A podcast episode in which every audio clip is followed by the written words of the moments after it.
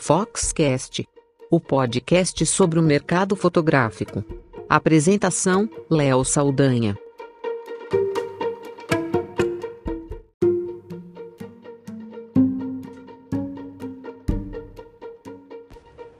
Nos dias 30 e 31 de julho ocorreu a segunda edição do Cabine Photoshow, ou seja, ontem e hoje.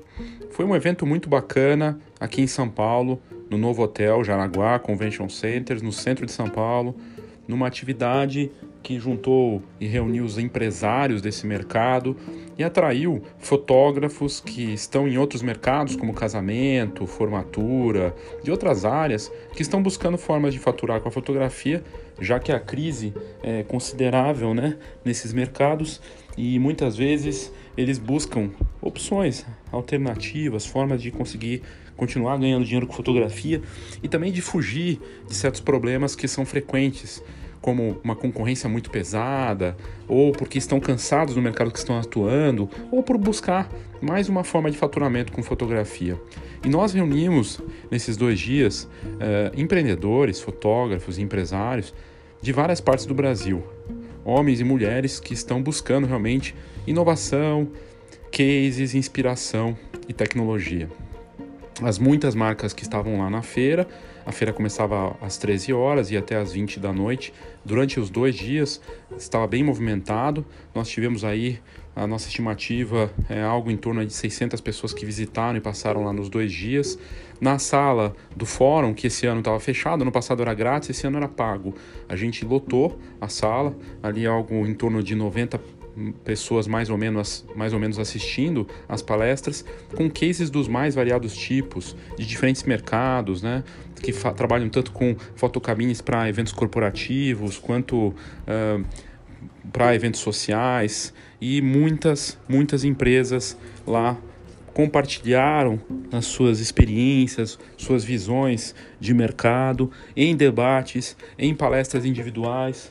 Foi muito bacana esses dois dias de evento em que eu participei ativamente, seja como condutor ali, facilitador das palestras, mas também conduzindo debates junto com os profissionais do mercado, ou como um ouvinte, uma pessoa que estava ali sentada ouvindo. E nessa oportunidade, como ouvinte, no segundo dia, que eu fiquei um pouco mais livre para fazer isso, eu gravei vários trechos de palestras quase inteiras, algumas outras um, trechos menores.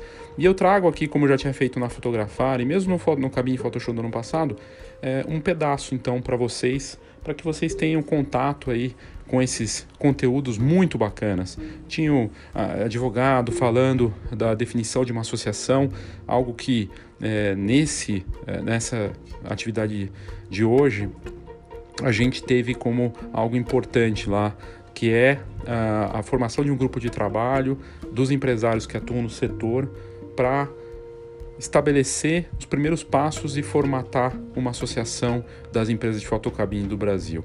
Importante para ter uma condução ética, para ter um guia de melhor forma de trabalhar, questões de preço, de suporte jurídico e financeiro também, a gestão, toda essa parte, um ajudando o outro. E nós reunimos os bons empresários desse mercado que querem fazer uma coisa de forma séria, voluntária, porque uma associação não tem fins lucrativos e o Dr. Paulo fez essa palestra, que também tem um bom trecho aqui, praticamente inteira. Eu também coloquei a parte das perguntas e, e, respostas de algumas dessas palestras, porque na verdade não é um congresso, é um fórum. E os nossos eventos, os eventos da Fox, quase todos têm essa característica, em que os participantes tiram dúvidas, onde todos estão no mesmo nível, porque na verdade não existe diferença no mercado, não, é, não há espaço para vaidades. Não tem arena ali, fogueira de vaidades num evento como esse, nos eventos que a gente costuma realizar. Era um enfoque total em negócios, números, planilhas, diferenciais, marketing, gestão, inovação e tecnologia.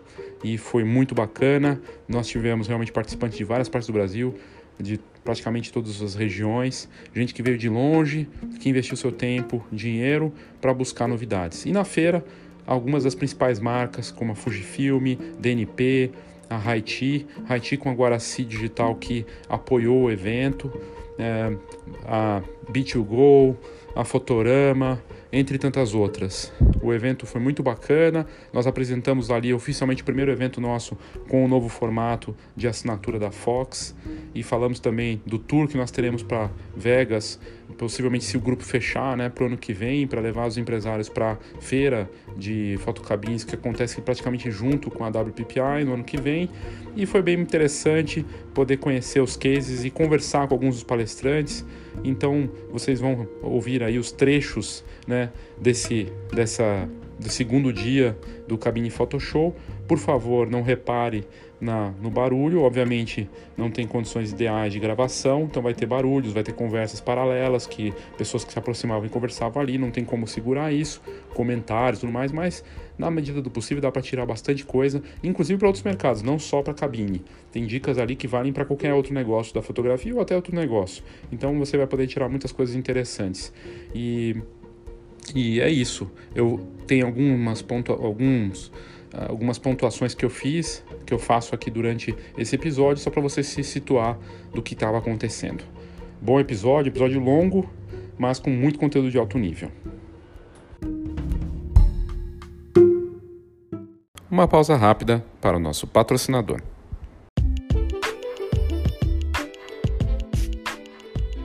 Olá, meu nome é Christian de Lima e sou da Go Image. Somos uma encadernadora que produz álbuns profissionais para os melhores fotógrafos de casamento, família e newborn do Brasil todo. Na verdade, esse é um trabalho gratificante, pois cuidamos com carinho e atenção dos nossos clientes fotógrafos para que eles possam atender da mesma forma cuidadosa as famílias que esperam os melhores álbuns e assim garantir as memórias que vão durar por muitas gerações. A GoImage acredita que você merece o melhor álbum, assim como você espera o melhor conteúdo do Foxcast. E é por isso que estamos aqui. Te convido para visitar a gente em goimage.com.br e será um prazer te conhecer. Um grande abraço. Na primeira parte, aí pela manhã de hoje, dia 31, nós tivemos, e vocês vão ouvir aqui agora, a participação da Flávia Lopes e do Anderson Zanetti, do Você na Foto, uma empresa do interior de São Paulo, perto de São José do Rio Preto. E é um case fantástico. Não é completo, não está na íntegra, mas tem um pedaço bacana que fala dos serviços que eles fazem. Eles tinham uma palestra para falar de quais serviços agregar, valores que justifiquem o preço da sua fotocabine. O Anderson tem outro trabalho, ele trabalha no ramo, trabalha com é bancário, né? E a Flávia tinha um outro negócio e juntos eles têm feito esse trabalho incrível, sozinhos na cidade dele, mas competindo com é, empresas de fotocabine de, da região, né? Eles estão em Fernandópolis e aqui no interior de São Paulo. É muito bacana o case deles, vale a pena entrar, depois procura no Google você na foto, foto com PH, para conhecer mais o trabalho deles. E eu coloquei aqui, primeiro, um trecho deles falando dos diferenciais, do que, que eles têm feito, e na sequência, a parte de dúvidas. Então já vai pular direto para as perguntas e respostas aí, algumas perguntas que eles responderam. Você trabalha mais ou menos igual, mas às vezes ele não faz o igual personalizado, você faz. Poxa, fecha a venda, não perde venda. E o pendrive. É, eu acredito que você dando um pendrive no final da festa é, faz diferença. Mas imagina você entregar um pendrive daquele vermelhinho no final, assim. Fica legal. Ah, vou ter todas as fotos, mas tá, às vezes ela se perde ali no meio de outros vários que ela tem. Então, se você tiver com a sua marca, ela é, é, cria uma credibilidade. Você vai ter, ela vai ter por resto da vida a sua marca ali com ela, com as fotos importantes para ela, que é do evento dela. Eu acho que faz muita diferença também. E já fechei pacote porque a pessoa viu que eu tinha o pendrive. Ela fazia questão, por mais que a gente posta em site, em redes sociais, ela queria um pendrive no final com todas as fotos.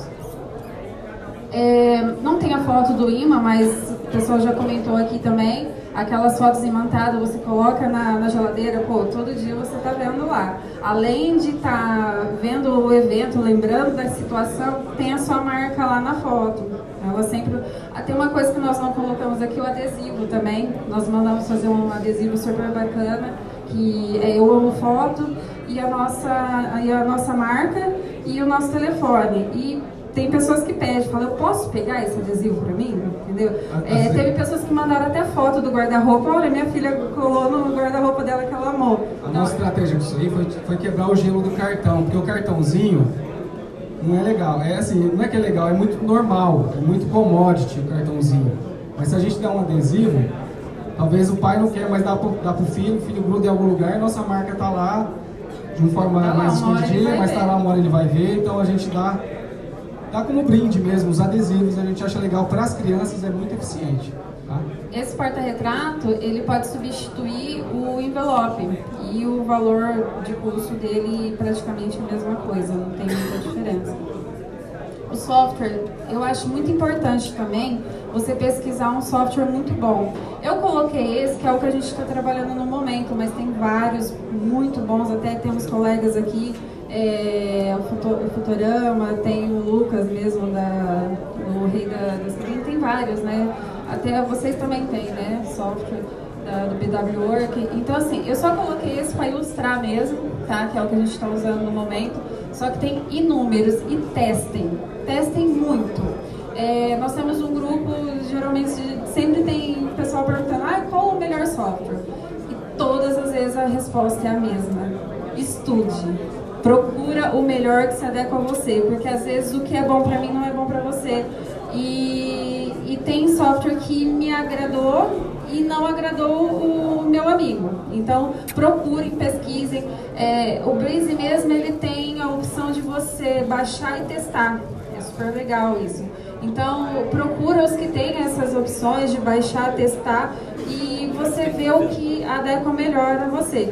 E tem alguns que é somente de cabine, tem alguns que você pode transformar ele para espelho, tem alguns que é somente para espelho, então você tem que estudar. Procura, é, pesquisa bastante software, que é muito importante também para nós. Eventos corporativos é, faz uma diferença muito grande para a nossa imagem, dá mais credibilidade ainda. É, é muito bom fazer casamento, 15 anos, qualquer tipo de evento, mas o corporativo também deixa a, a nossa imagem, é, ainda mais se for ligada com alguma empresa com nome bem requisitado, um nome legal, é, no caso aí no Facebook, né?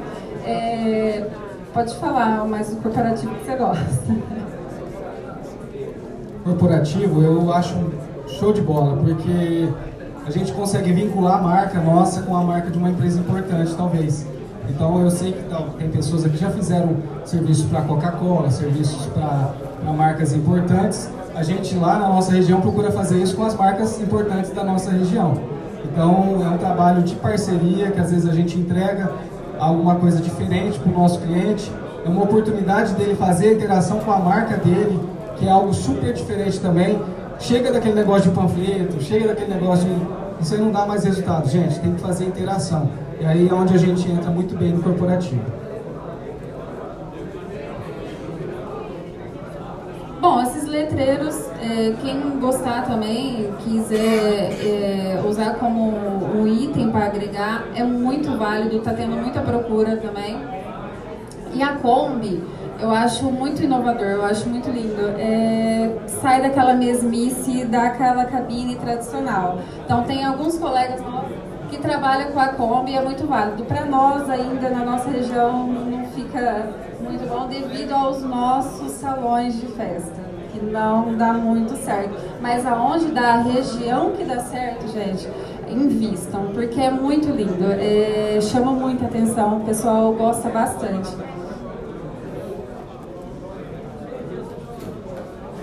Aqui eu vou falar rapidinho também é, a importância da gente estar nas redes sociais e as redes sociais são, são a nossa capa de, de nosso chamado. As redes sociais são a, é a nossa apresentação. Qualquer pessoa que vai procurar uma foto, serviço de fotocabine, talvez ele nem converse com a gente, mas ele está na rede social e ele vai procurar. Então no Brasil hoje, o Brasil é o terceiro país em número de usuários com 90, 99 milhões de contas ativas no Facebook. Tá? Então é um público que está aí na nossa frente e se a gente não trabalha em rede social, a gente está trabalhando errado já. Igual tem muita gente que não gosta de trabalhar com o Facebook, só que o Facebook na nossa região ainda é muito bem aceito. Também tem o Instagram, que a gente trabalha muito com os stories. o que a gente começou a fazer nos stories? Parar de postar o nosso equipamento. Porque as pessoas, na verdade, não estão interessadas em ver o nosso equipamento, eles querem saber o que está acontecendo na festa. Então a gente começou a mostrar a festa, começou a é, falar alguma coisa, algumas coisas da festa, mostrar a dança da, da, da, da debutante, mostrar o momento do casamento, a gente começou a mostrar coisas diferentes começaram a chamar mais atenção, isso agregou. Parei, eu mostro assim, bem no meio, no meio do caminho lá, mostro uma, do nosso equipamento, mas não é o foco. Foco das redes sociais é mostrar o que está acontecendo. Nós somos uma consequência da festa. E a questão de parcerias com é, influencers, é, algumas pessoas, igual aqui já citado, eles não gostam. Mas vocês têm que ver quando dá certo. Por exemplo, igual para nós já deu certo. É, vocês têm que avaliar antes e principalmente vocês quando vocês se interessam pela influencer e não a influencer vem atrás porque se vem atrás é porque às vezes não tão bom assim nós já fizemos um, um evento com uma influencer com mais de um milhão de seguidores da nossa região e para nós eu assim eu achei que foi muito válido porque de um dia para outro nós tivemos muito mais de 30 é, pedidos de orçamento. Foi uma coisa assim, que eu nunca vi na minha vida. Foi uma coisa que se eu tivesse feito uma propaganda em uma revista, em um site qualquer outra coisa, não teria dado esse resultado. E lógico que não fechei os 30 orçamentos, mas mais de 10 eu fechei. Então, nós, assim, nós fechamos, valeu muito a pena. Fechamos 12. Tá? Com essa, essa parceria, a influência era da nossa região, São José do Rio Preto, a gente foi até ela, e aí a representatividade dela é muito forte, e nós conseguimos fechar 12 contratos por conta da, da parceria dela em datas diferentes. Tão importante uma influencer hoje que foi pra gente que nós fizemos uma festa idêntica à festa que a gente tinha feito dela, para vocês verem o quanto as pessoas dão importância São hoje nas influências digitais. Tá, então foi um caso, um case para nós que eu considero sucesso, porque eu posso fazer propaganda, propaganda dificilmente eu fecho 12 contratos de um dia para o outro. Tá? Então foi, foi uma experiência legal que a gente teve. Aí eu já falei sobre o atendimento, que qualidade não é um diferencial, é uma obrigação. É, diferencial é a gente superar expectativas. Todo mundo já falou disso aí. É o cara não esperar que a gente chega no final e dá um presentinho. A gente não põe o pendrive simplesmente entrega o pendrive e dá para pessoa. A gente põe numa caixinha, coloca um envelopinho, pega as fotos dos noivos, no caso, coloca lá as, as fotos. A gente agrega. Papelzinho de seda, de sempre seda, tem uma surpresinha, sempre tem algo a mais. É, dentro do é, do seu orçamento, dentro do, do que você já cobrou do seu cliente. Você não vai perder com isso. Pelo contrário, você vai ganhar com isso. E aí é isso aí, é, é surpreender sem custar caro, coisas que a gente tem condições de fazer e que as pessoas dão valor, tá? Às vezes são detalhezinhos tão pequenos, mas faz diferença. Então, depois de tudo que a gente falou, a gente só quer educar o nosso cliente pelo valor das coisas e não pelo preço. Então, o cliente que nós falamos muito de preço, o cliente que vai atrás de preço, ele vai atrás do outro, porque o nosso negócio não é preço, nosso negócio é valor, é trabalho de qualidade, é não deixar o sonho da pessoa falhar no dia, no dia dela, no dia mais importante da vida dela. E aí eu pergunto para nós, né, e para vocês, quais são os seus valores?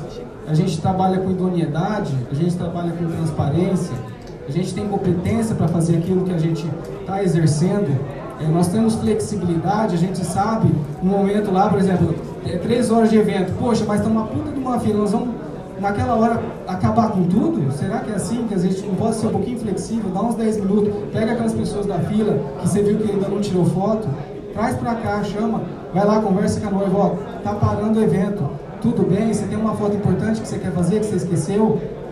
Então é flexibilidade idealizador, a gente tem que ser idealizador, sempre procurar, procurar coisas novas, mudança, não sempre ser os mesmos, sempre surpreender, fazer alguma coisa diferente para os nossos clientes. Tá? Inovador também e surpreendente, essa é palavra que a gente sempre fala, vamos surpreender e não ser mais os mesmos, tá bom? E aí eu falo muito do feedback. Nosso atendimento, ele só termina, não é no final da festa, tá? Nosso atendimento termina quando a gente recebe aquela indicação legal do cliente que a gente fez, ou quando ele nos recontrata.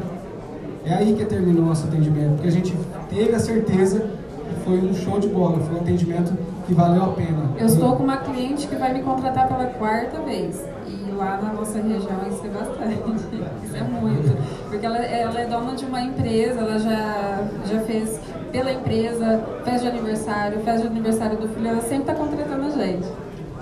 E aí pergunte como foi no final, no outro dia, sempre pergunte para o seu cliente, você gostou? O que, que foi, que, onde a gente né, atendeu você bem, o que, que você tem para nos falar, porque é o que é mais importante para a gente, é o que o nosso cliente tem para nos falar.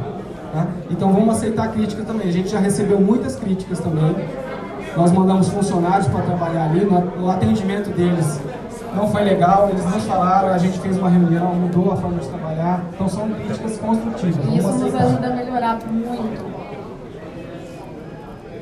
É isso aí, 14 segundos para acabar. Deu certinho. Obrigada. Até então, esse evento que nós fizemos em Jales, depois, o aniversário dessa cliente nossa era idêntico ao da filha da Mila. Era idêntico. Era a decoração. Nós que estávamos no, no aniversário da filha dela, tudo que estava no aniversário da filha dela estava no aniversário dessa outra cliente nossa que nos contratou devido a Mila. Então, assim, é, por mais que o segmento dela é moda, ela influencia em muitas coisas. Igual no aniversário da, da filha dela tinha é, brigadeiro, gourmet, tinha pipoquinha, tudo. Tudo que, que tinha ali, eu, eu conversei depois, eu fiz um feedback, todo mundo falou bem. Todo mundo falou que, que não aguentava mais os, o, de tanto orçamento que estava vindo. É, mais alguma dúvida sobre isso? Obrigada. Oi, sou Luiz Fernando de Goiânia. Vocês são de Fernandópolis. Né? Fernandópolis. Querendo saber se vocês podem dizer pra gente quais são, como que você, quais são os pacotes que vocês oferecem, quantos pacotes tem, o que que varia nesse pacote, se é a quantidade de horas, se é, são os produtos e qual seria o valor do ticket médio de vocês. Eu falei que ontem, sou de Goiânia, o ticket médio lá na, na faixa de 1.800, 2.000 reais, 4 horas com fotos ilimitadas. Eu estou querendo saber de vocês. É assim, a gente conseguiu desenvolver um negócio bem legal, porque quando a gente tinha outra marca, é igual ela falou, pessoal pediu orçamento, a gente mandava lá no WhatsApp escritinho lá. Três horas, tanto, tantos reais. O que, que a gente fez? A gente desenvolveu vários pacotes do mesmo produto. Então hoje, por exemplo, eu tenho a cabine standard, a cabine luxo e a cabine super luxo. E aí eu consigo atender, que é aquele questão de público-alvo, nesses pacotes os três públicos. Tá? Então no pacote, pacote standard, é o meu pacote mais básico, é foto de tirinha, trabalho, né, a gente trabalha sem envelope, sem nenhum não agregado. Tem nada, não agrega é aquele nada, pacote simples, tá? Só que na nossa região, é, nosso ticket médio, por ser interior de São Paulo e por entender os nossos concorrentes, eu não chego ao seu ticket médio. Meu ticket médio, ele é em média 1.200 a 1.500 reais, tá? Um pouco menos. Dependendo Isso. a quantidade de horas. Isso. Depende é, a quantidade de horas. Depende do pacote também, igual o nosso super luxo, ele tem envelope, tem pendrive, tem guestbook, é, tem várias outras coisas lá que a gente agrega e aí sim, tem o pacote de R$ 1.800, tem pacote de R$ 2.000 com 4 horas, né? Depende então, do tipo de evento é, depende. Do, muito do, do, do, tipo de evento, a gente tenta adequar o melhor pacote para aquela cliente. A gente mostra, porque tem cliente que quer ter a foto cabine, quer uma foto cabine de qualidade, porém não tem condições de pagar. Aí ela vai lá no standard, que de, de, de duas horas, de três horas, dependendo da quantidade de convidados, ela vai ter só, somente de tirinha, ela não vai ter envelope, não vai ter pendrive, mas ela vai ter a cabine lá de qualidade, proporcionando a, a alegria do, dos convidados dela. Então a gente tenta atender todo mundo hoje, entendeu? Porque antes a gente te, eh, já deixou de fechar pacotes, deixou de fechar é, contrato, porque a gente só tinha um valor fixo para tantas horas, entendeu? Então a gente não era flexível. Hoje a gente está tentando atender todo mundo, porque por, a gente é a única empresa da, da cidade também. Poderia também é, ir lá falar, não, meu preço é esse, pronto, acabou. Mas assim, a gente faz conforme a gente não trabalha de graça, então a gente não sai de, é, de, casa de graça e também não entra em leilão. Quando o pessoal falar, ah, mas o fulano fez tanto, eu falei, então feche com ele. Já aconteceu várias vezes, eu falei, então feche com ele, eu não, não bato o pé. Já, aí a pessoa vem depois, eu falo, ó, mas fica preocupada com a, com a qualidade. Aí eu começo a explicar, eu falo, ó, meu trabalho é assim, tal, eu explico isso. Aí, às vezes, a pessoa ela fica com medo, ela fica com receio e volta atrás e acaba pagando o preço que a gente cobra. O que a gente frisa muito é assim, por exemplo, que a gente começa a querer preço. Aí eu falo assim, você sabe se o teu concorrente, a impressora dele, ela imprime em 5, 10 segundos? Você sabe dessa informação? Talvez a impressora dele pode imprimir em 30, 40, a demanda da sua filha vai ser mais lenta, a demora é mais lenta. Você sabe se o seu cliente leva uma impressora de backup, porque se quebrar a sua impressora, você vai ter uma outra para repor? Você sabe se o, se o, seu cliente ele leva atendente? Você sabe se o cabo do fio lá da impressora do seu, do seu notebook funciona, é bom? A gente tem tudo para mostrar, a gente é transparente, né? É aquele caso de valores. A gente tem valores para mostrar. Então aí é, eu falo, você vai arriscar tudo no, no, no, dia mais importante da sua vida. Você acha que vale a pena você contar preço? Se você quiser contar preço, fique à vontade. Bom dia, eu sou Francisco, sou do Rio Grande do Sul. Bom dia. Uh, lá em, na minha cidade, a gente trabalha atualmente com foto limitada mesmo. Uh, que é todas as pessoas que estão na cena recebem uma cópia. Tá? Mas vejo que tem muita gente no ramo, e eu acho que isso é um assunto a ser tratado com, com carinho aqui, tem muita gente que limita essas cópias. Eu queria saber como que é na região de vocês, como é que vocês tratam isso e como que vocês lidam, porque a gente não era também assim limitado, trabalhava com um limite de, cópias. E como que vocês tratam convidados de vocês quando chega aquela pergunta é, que em toda festa tem, ah, e a minha cópia, não vou ganhar também? Ficam olhando às vezes, né?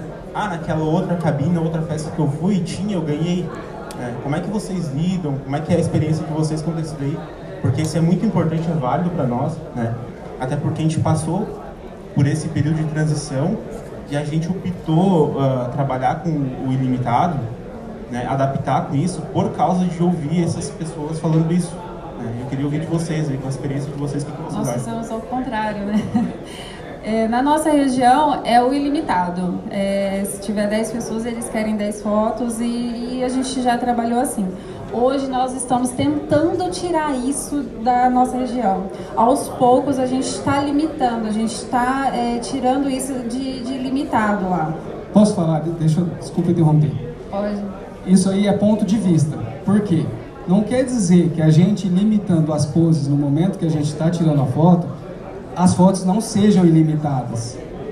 Quer dizer que aquele momento que a gente parou para entregar, por exemplo, num, numa pose, que junta 10 pessoas, ao invés de a gente entregar 10 fotos, uma para cada um, a gente fala para as pessoas que são quatro fotos naquela pose e que se, se elas quiserem voltar e tirar de novo, a gente está à disposição. Então a gente criou uma barreira de entrada aí.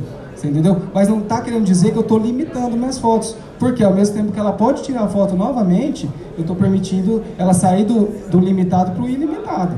Então são então, pontos quando de a pessoa pergunta para você, ah, mas é minha cópia, você pede para ela fazer uma nova sessão. Você ganha tempo com isso e ela acaba se divertindo de novo, fazendo outra pose e tendo outras cópias, entendeu? Então você pode estar falando isso para ela, ela falar, olha, é, é, que no meu sistema, aí você você vê o que você consegue falar, igual geralmente fala, é que no meu sistema já tá, é, já, já sai uma cópia, ou já sai duas cópias e se você quiser é, mais cópias, faça outra sessão, faz uma sessão novamente, junta a galera de novo, vem, vem se divertir mais uma vez. Aí você tem que ter o jogo de cintura ali na hora.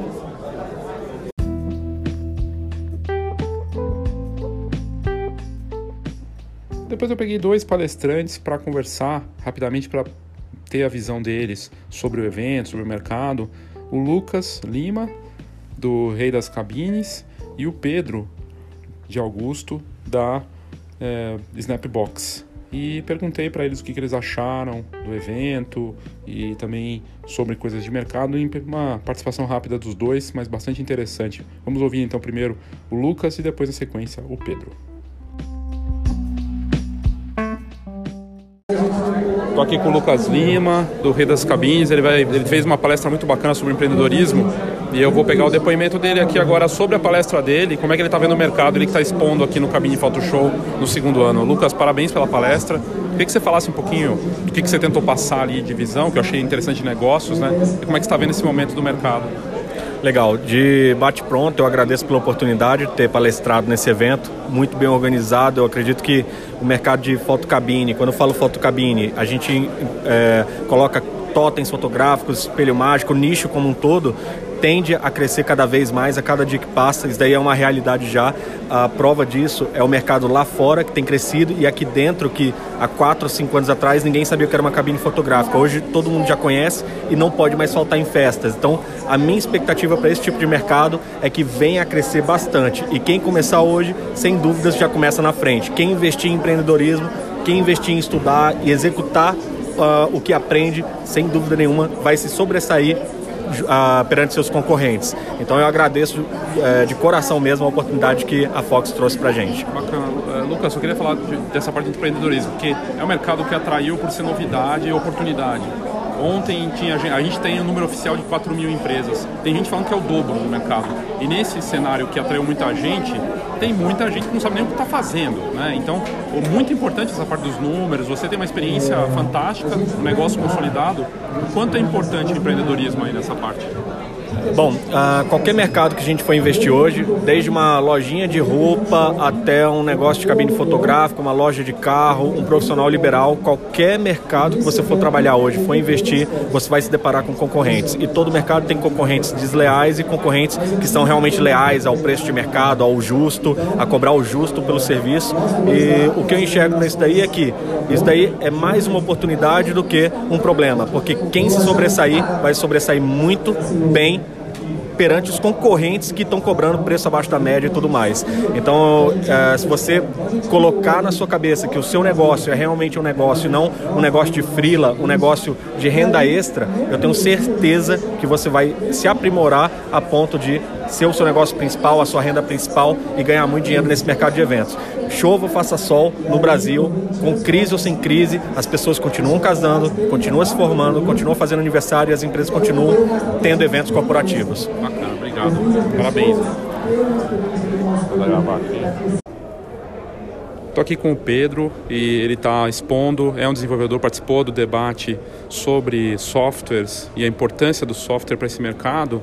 E eu queria que o Pedro se apresentasse falando um pouco da empresa e como é que ele está vendo esse mercado e também aqui do evento, da importância de um evento desse que começa a ajudar né, a organizar melhor né, o mercado de cabines. Olá, tudo bem? Bom dia, amigos.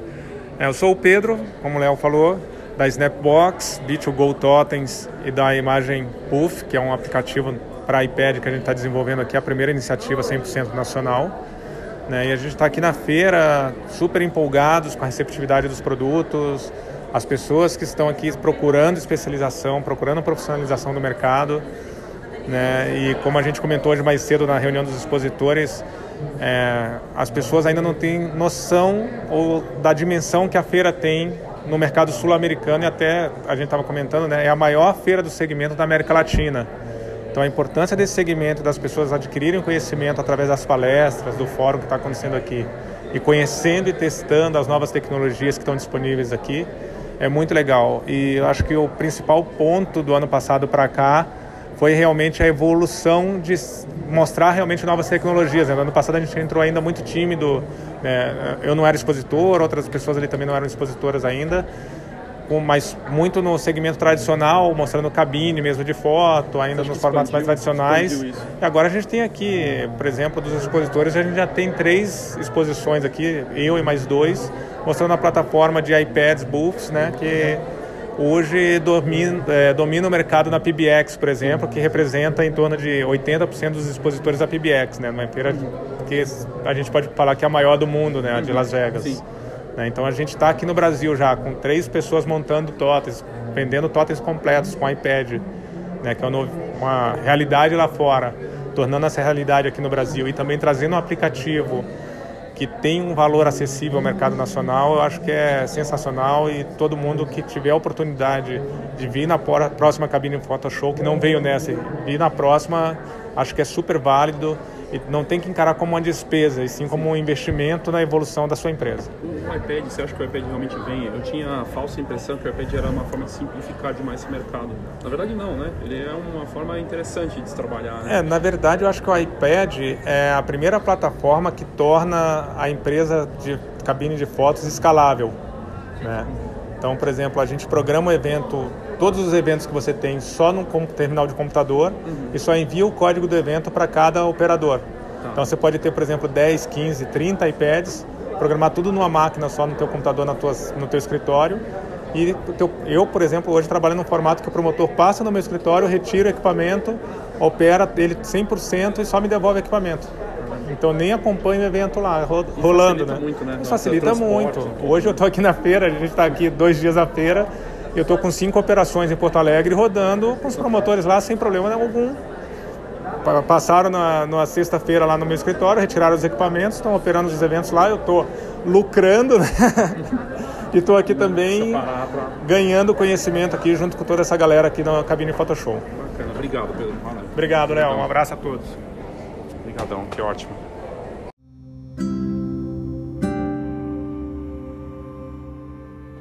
O Caio Monteiro, do Sebrae São Paulo, fez uma palestra falando da questão de formalizar seu negócio, de trabalhar da forma correta, as questões de imposto e tudo que é importante para o negócio dar certo de uma maneira bacana.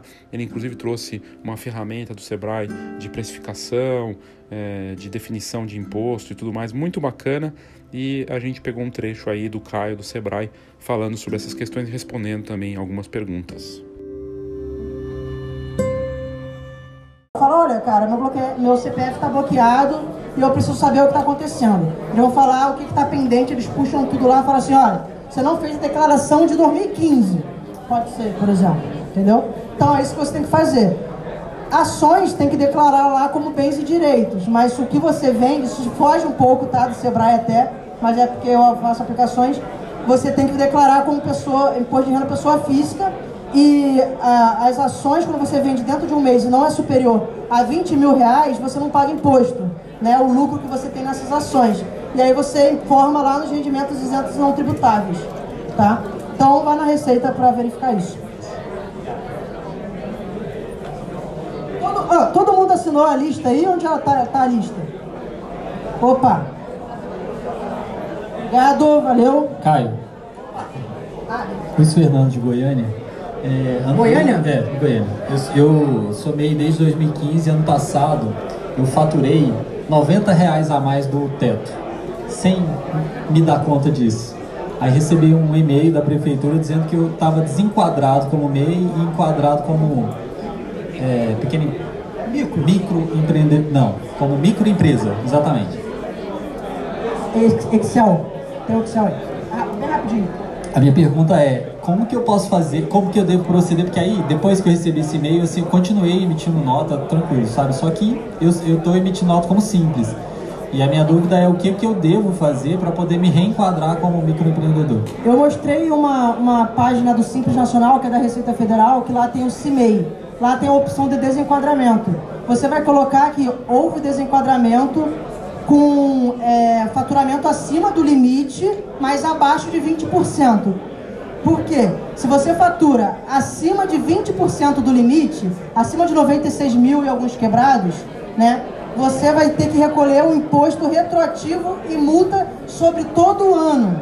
Quando você tem esse valor abaixo de 90%, apenas o valor excedente é tributado como simples nacional. Então você tem que fazer o desenquadramento para que possa, a partir disso, então, apurar o imposto como empresa do Simples Nacional. É recomendável que se busque um contador para que ele faça esse desenquadramento da forma correta e apure os impostos e você se mantenha como microempresa se você vê que o potencial de faturamento vai se manter acima de 81 mil. Se você considera, pô, não vou, dá para me manter como MEI, aí ano que vem, em janeiro, você vai lá do Simples Nacional Microempresa, desenquadra novamente para MEI. E aí você pode voltar a figurar como microempreendedor individual. Mas é aconselhável que se busque um contador ou até mesmo o Sebrae lá da sua região, que eles te mostram alguns passos que você possa fazer para poder está em dia e legal com, com o negócio. Beleza. Beleza? Posso fazer uma pergunta? Pode. Oh, não sei. Perguntinha rápida. Qual a vantagem se ter um contador fisicamente ou esse contador virtual?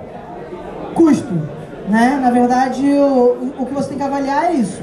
Primeiro ponto é que quando você tem um contador virtual, grande, vários processos quem realiza é você mesmo.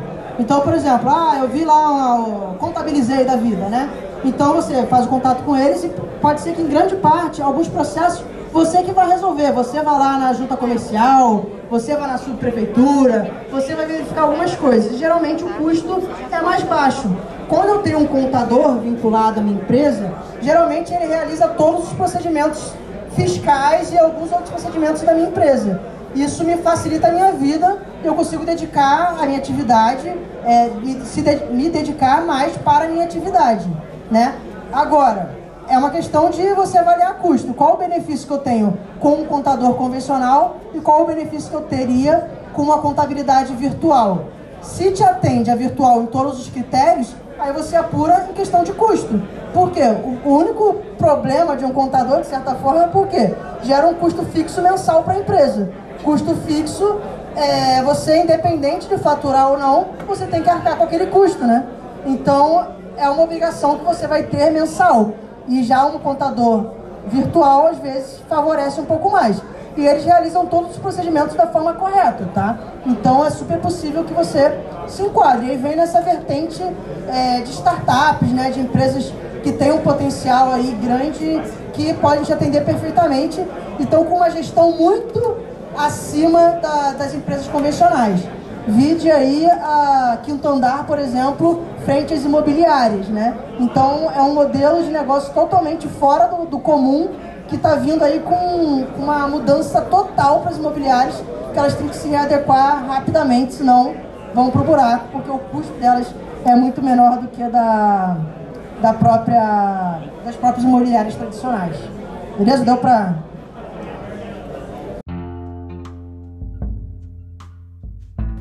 Um dos pontos altos, tanto de ontem quanto hoje, foi o debate sobre a formação de uma associação brasileira de empresas de fotocabine.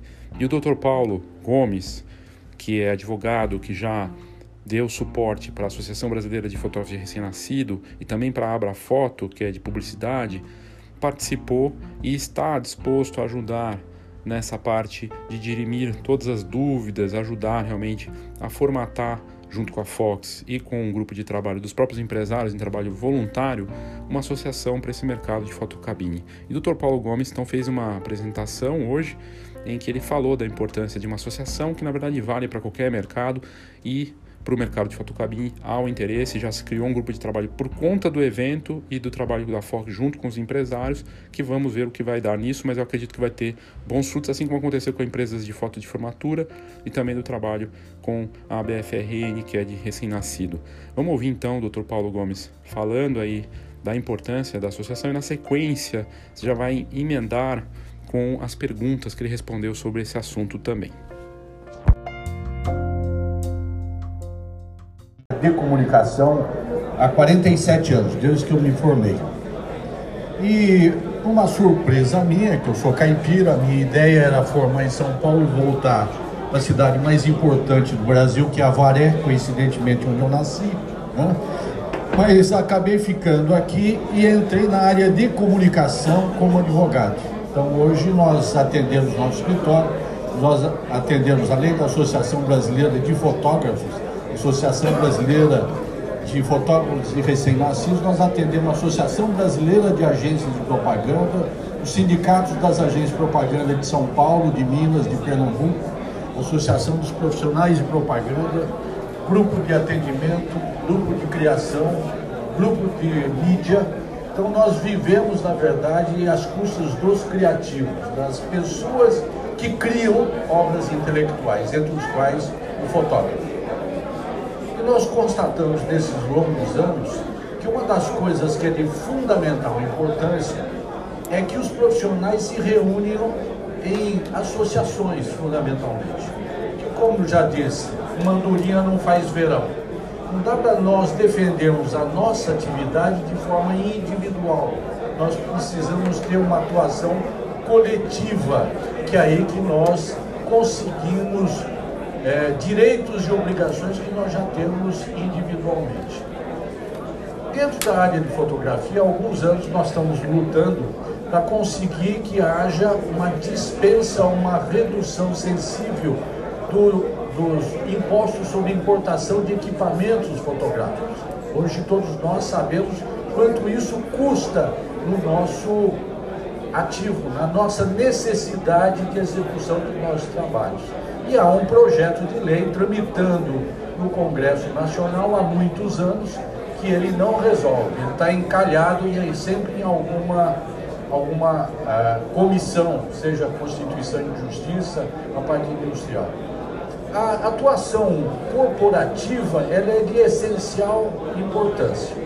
Só para vocês terem uma ideia, há 10 anos atrás, nós tínhamos dentro das agências de propaganda um problema de legalidade sobre o aspecto de licitações públicas, licitação de serviços publicitários.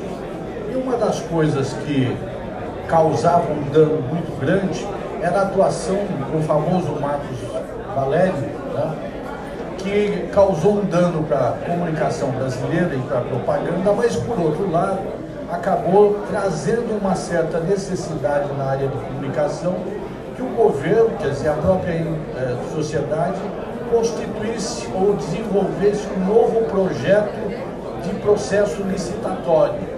Todos nós sabemos a dificuldade hoje que nós temos de participar de um processo licitatório. Né? O prestador de serviço, para prestar um serviço para a administração pública, ele tem que se submeter a um processo de licitação, seja carta convite, tomada de preço, concorrência.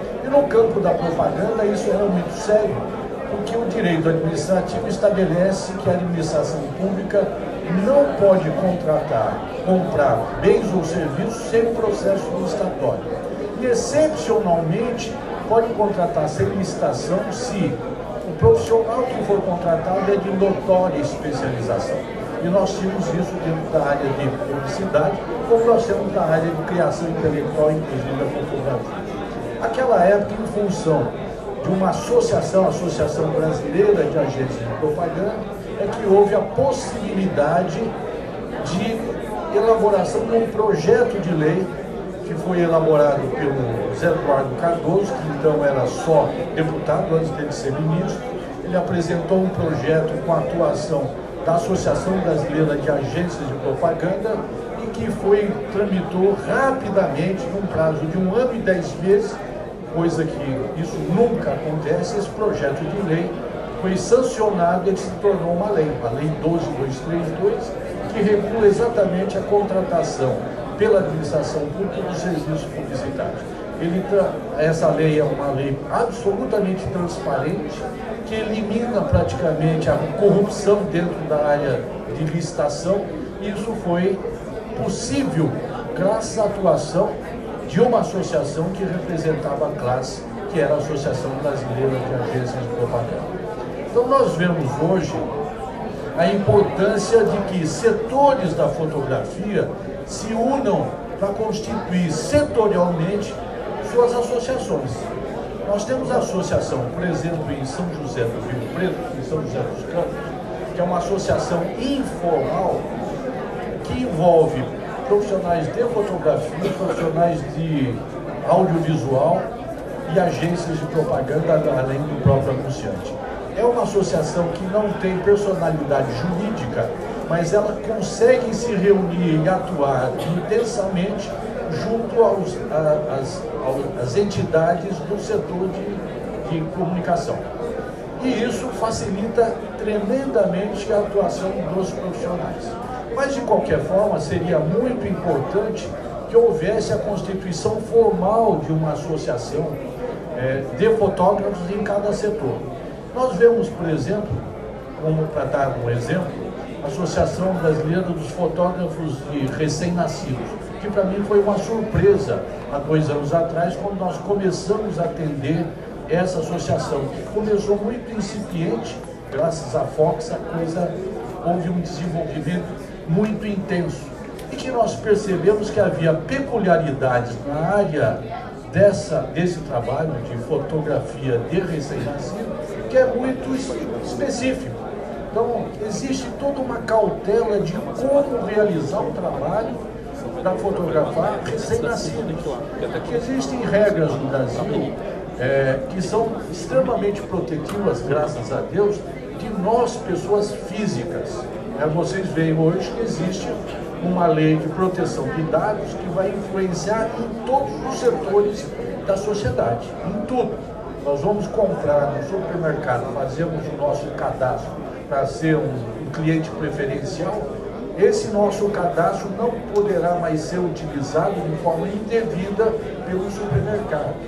A mesma coisa, quando nós vamos criar uma peça é, fotográfica, por exemplo, nós vamos ter que ter um contrato específico. Então, o que, que nós fazemos dentro das associações?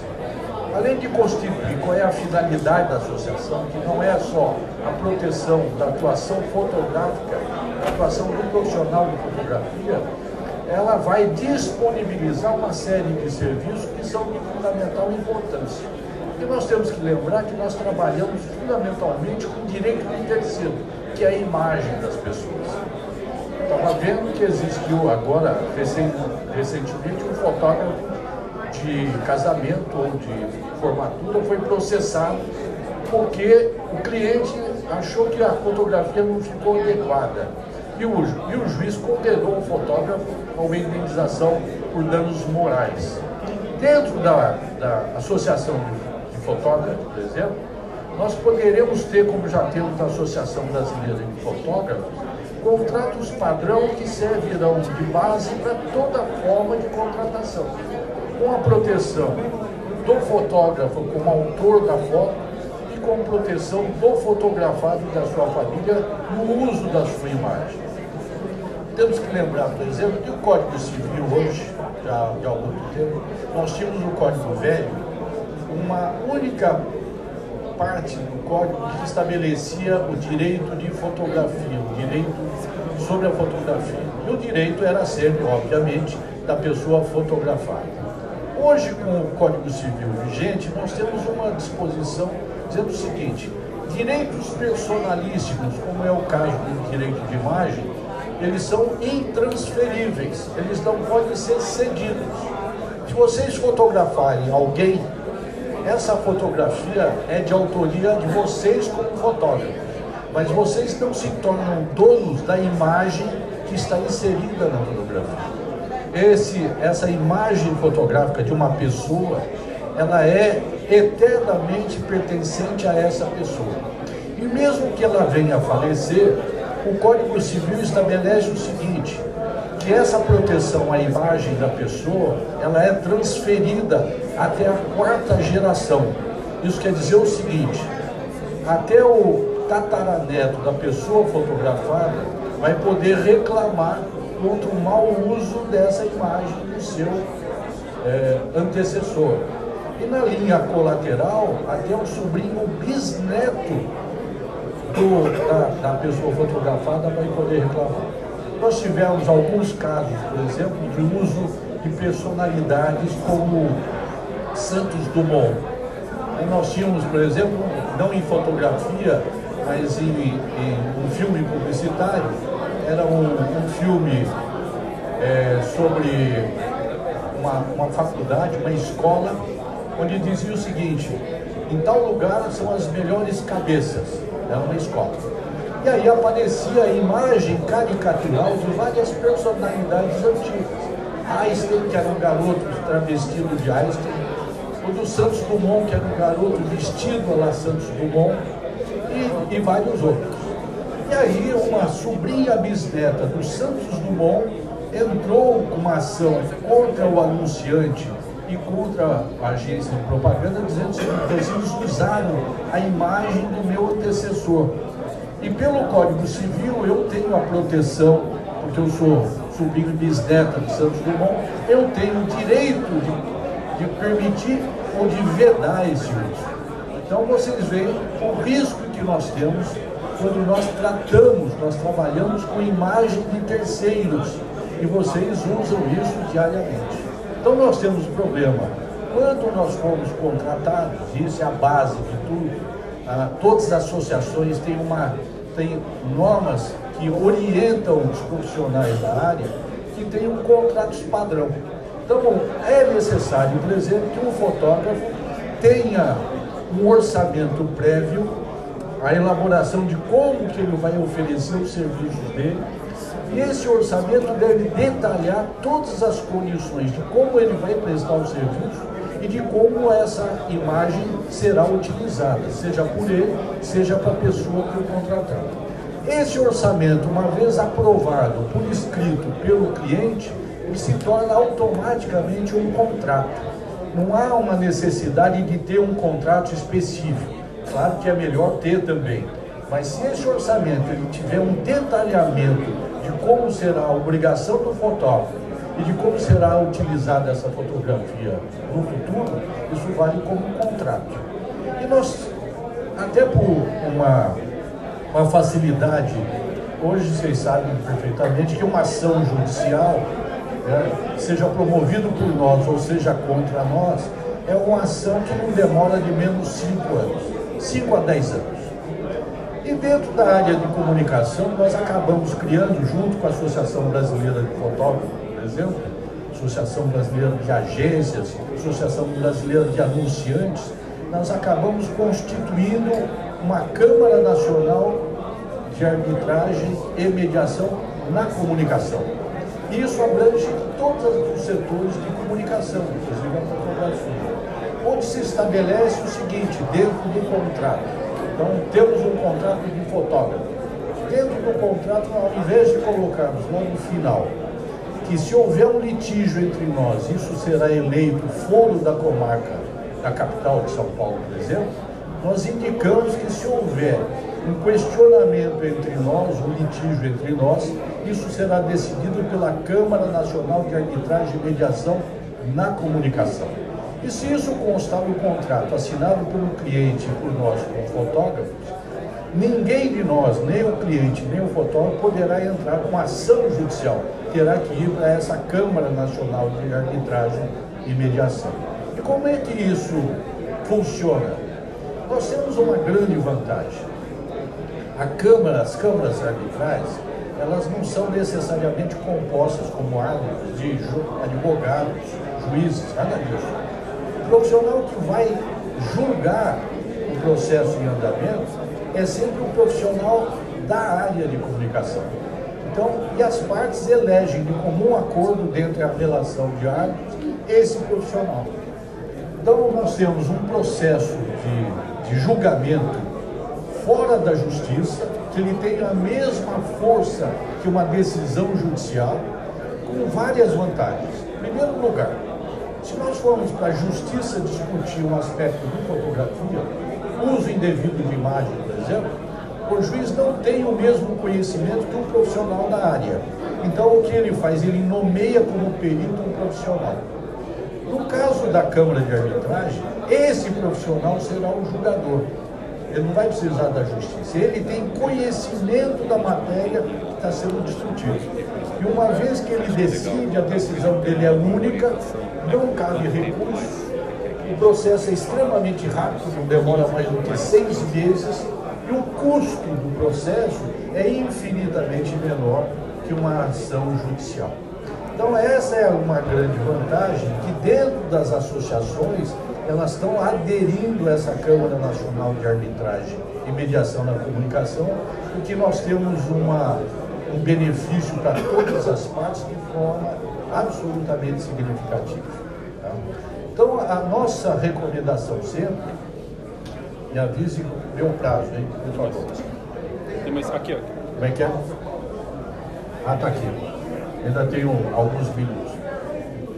Essa é uma grande vantagem, por exemplo, na formação, na formação de associações, né? e, e nós já falamos através da Fox que nós podemos colaborar sem custo na formação de associações, né, orientando como formar associação. Claro que terão necessidade de ter um contador depois para orientar sobre o aspecto financeiro e contábil e tributário, mas a formação de profissionais, de associações de profissionais específicos na área de fotografia é de fundamental importância. Né?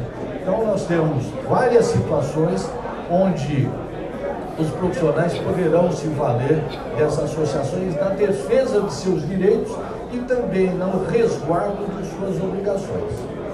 Sempre digo que na área de fotografia, assim como publicidade, não existe talvez atividade nenhuma que se utilize para cá. Tá bom. É que eu, eu me escondo aí da isso aí. Eu sou nada fotogênico. Eu sou péssimo fotógrafo também. Bom, eu sempre digo que nós fotógrafos, assim como nós publicitários, talvez sejam algumas atividades que mais utilizamos direitos de terceiros como é a imagem. Mas não só isso, né? nós fotógrafos, para podermos tirar fotografia em qualquer circunstância, em qualquer local, nós sempre dependemos de autorização de alguém. Se nós sairmos na rua para fotografar normalmente, não há impedimento nenhum, evidentemente. Nós podemos fotografar quem quer que seja, desde que ele não se oponha. Grande problema sempre é como é que nós podemos usar essa fotografia. Eu posso tirar fotografia de você, se você não se opuser, eu posso. Só que amanhã eu não posso usar sua fotografia sem nenhuma, sem alguma prévia e expressa autorização sua. É para qualquer finalidade. Você vê que o próprio Código Civil diz o seguinte, ele coloca na mesma situação que crimes contra a honra. Ele diz, se utilizar uma obra fotográfica com a imagem de uma pessoa sem autorização, ele caracteriza crime, crime e também uma infração é, é, comercial que ele vai receber uma, uma ação de indenização, muitas vezes muito séria. Nós podemos fotografar pessoas e dentro da sua intimidade também não podemos. Nós temos, apesar de nós podermos fotografar quem é que seja, nós não podemos ultrapassar o limite da intimidade. É, nós tivemos há muitos anos atrás, lá, lá no escritório, defendendo um fotógrafo, onde ele tinha um banco de imagens de modelos profissionais, tinha fotografia. E ele concedeu uma das fotos para um jornal, e naquela época era um jornal que espremia, saía sangue, né? Não existe mais hoje, mas saiu uma reportagem sobre prostituição em São Paulo. E a fotografia do fotógrafo, que concedeu o uso da fotografia, não sabia qual era a finalidade, estampava a matéria sobre prostituição em São Paulo e aparecia o modelo. Então, apesar dele ter o direito de uso da fotografia, ele não poderia utilizar aquela foto para quebrar, mesmo que ela fosse uma prostituta, o que não era, mas foi utilizado uma, uma matéria que infringia um direito personalíssimo de imagem. Então, o que eu sempre digo é o seguinte, nós podemos fotografar o que nós queremos? Sim. O grande problema vai ser o instante em que nós vamos utilizar. Então, nós já partimos do seguinte, para finalidade, para finalidade comercial, mais próximo, para finalidade comercial, nós sempre precisamos ter um contrato de autorização de uso de imagens né, é, para poder comercializar. E ali os contratos, eles têm que se estabelecer as regras impostas pela, pela, lei, pela lei civil. Então, nós temos primeiro, a própria lei autoral, a 9.610, ela tem um artigo, o artigo 4 que diz o seguinte, todos os contratos que envolvam direitos autorais ou conexos, eles são interpretados restritivamente. O que quer dizer isso? Essa restritividade quer dizer o seguinte, se você tem um contrato onde o modelo, por exemplo, te autoriza você usar comercialmente a imagem dela para fins publicitários, por exemplo, você tem que estabelecer qual é o prazo de validade, já que não pode uma sessão definitiva do direito de imagem, o Código Civil proíbe, tem que estabelecer qual é o território onde essa fotografia vai ser utilizada, Quais os meios, se é mídia impressa, se é tipo jornal, revista, folheto. Qual é o valor e E esse contrato só permite, portanto, que se utilize essa imagem nos termos do contrato. Nós estabelecemos que é para o território dentro do estado de São Paulo, essa fotografia não poderá ser publicada fora do estado de São Paulo. A restritividade está exatamente nisso. Só pode usar da forma que estabeleceu no contrato. Por isso que eu sempre ressalto, o contrato é a proteção do profissional da sua atividade. Se ele estabelece, e o contrato tem que ser bem elaborado exatamente por isso, tem que estabelecer todas as condições de uso, inclusive o próprio titular da foto, da imagem retratada. Essa imagem, por exemplo, se eu conceder a minha foto para você que me tirou e eu concedo para fins publicitários, por exemplo, é, você, quando você for utilizar para uma, uma, um tipo de, de produto, você vai ter que me ouvir antes para ver se você vai poder utilizar. Porque apesar da sua foto ser de titularidade sua, a imagem que está lá é minha. Então há sempre a restrição, é sempre em proteção da pessoa, da imagem da pessoa fotografada. Nós temos outras situações, estou defendendo dois fotógrafos que tiraram fotografia num local de ambiente de proteção, né? na região do Amazonas. Nós atuamos muito, eu, eu pesco muito no Amazonas e tenho bons profissionais que me acompanham que vão só fotografar a região amazônica.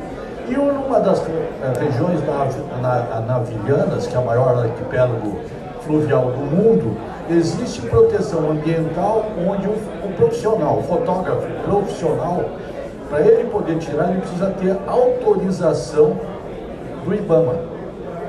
E isso não é só naquela região. Em todas as regiões, se você pegar aqui a região de São Paulo, você vai ver que nós temos proteções ambientais onde o fotógrafo e também o cineasta, para ele poder profissionalmente ele filmar ou tirar fotografia, ele precisa ter uma autorização e pagar uma taxa sobre isso. Sob pena de cometer crime ambiental. Daí vocês veem a responsabilidade que nós, como fotógrafos, temos nesse desenvolvimento. Então, é, o que, que eu insisto sempre?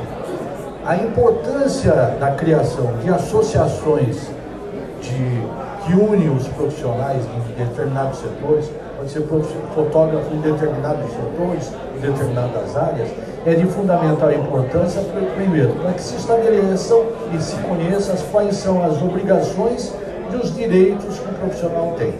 Né? E mais, essa associação sempre se vinculando a uma entidade maior, como seria a Câmara Nacional de Arbitragem, reduz sensivelmente o risco de ações de indenização milionárias ou indenizatórias por danos morais, que isso não é conveniente para nenhum de nós.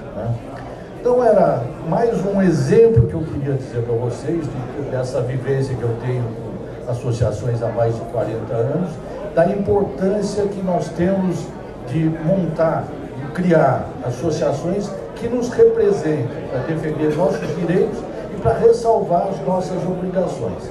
Nós estamos numa sociedade de consumo mas que também, acima de tudo, hoje, a proteção do indivíduo ela se sobrepõe a qualquer coisa. Então nós temos como, se direitos nós temos de direitos autorais, de outro lado nós temos inúmeras outras situações de obrigação, onde, onde é, leis especiais podem nos penalizar de forma extremamente grave, como é o Código Civil, a defesa do consumidor né, e o próprio problema dos direitos personalíssimos de imagem. Então, o que eu digo para vocês é o seguinte, através da Fox, para mim foi, está sendo uma, uma atuação bastante intensa e muito gratificante. A Fox dá toda a orientação através do jurídico, que somos nós, sem nenhum custo para os profissionais e eventualmente constituírem associações, nós daríamos todo o apoio e orientação jurídica sem nenhum custo. Era isso. Muito obrigado formos divulgar o nosso, nosso trabalho com a imagem de terceiros, como a pessoa fotografada, nós estamos infringindo esse direito que é personalista. Por isso eu digo, o princípio da restritividade só permite que use a fotografia desde que o fotografado ou o titular da marca que foi fotografado nos autorize a essa utilização. Né? Hoje nós temos um problema também sério que é o direito de uso da marca alheia. Muitas vezes você fotografa um produto, né, nós somos fotógrafo de produto ou uma marca, que nós não podemos divulgar sem a autorização escrita do titular desses direitos. Deixa só, só fazer um, um porém aqui. Primeiro agradecer, obrigado, doutor Paulo. É, e aí eu queria me ater, eu queria ter as perguntas. Eu vou fazer a pergunta, a próxima pergunta, porque o tema não está em torno de questões individuais, né, e sim que são, seriam depois, obviamente, eu, eu até queria que o senhor falasse um pouco dessa relação, por exemplo, com a Abrafoto. Eu tive com o Cristiano duas vezes, né, recentemente, sei que o senhor dá uma assessoria né? Então, quer dizer, essas questões depois em fórum é, da, do ambiente da associação, elas devem ser levadas e aí eu acho que a, a consultoria do Dr. Paulo ela prevê exatamente dirimir essas dúvidas. O que a gente está fazendo aqui é trazendo a luz e o foco para é, o que é necessário para fazer com que exista uma associação para esse segmento. E aí, diante desse, dessa perspectiva, eu queria que o senhor falasse quais são os, os primeiros iniciais passos necessários, né, qual é o trâmite é, para que isso aconteça. Bom, qualquer associação, normalmente ela não tem fins lucrativos. é uma, uma associação representativa de uma determinada categoria de profissionais. Então, para montar uma associação, é necessário, obviamente, que um grupo de profissionais se reúna estabeleçam a formação de uma associação de sem fins lucrativos. Então, a primeira coisa é o seguinte, qual é o objetivo social da, da associação?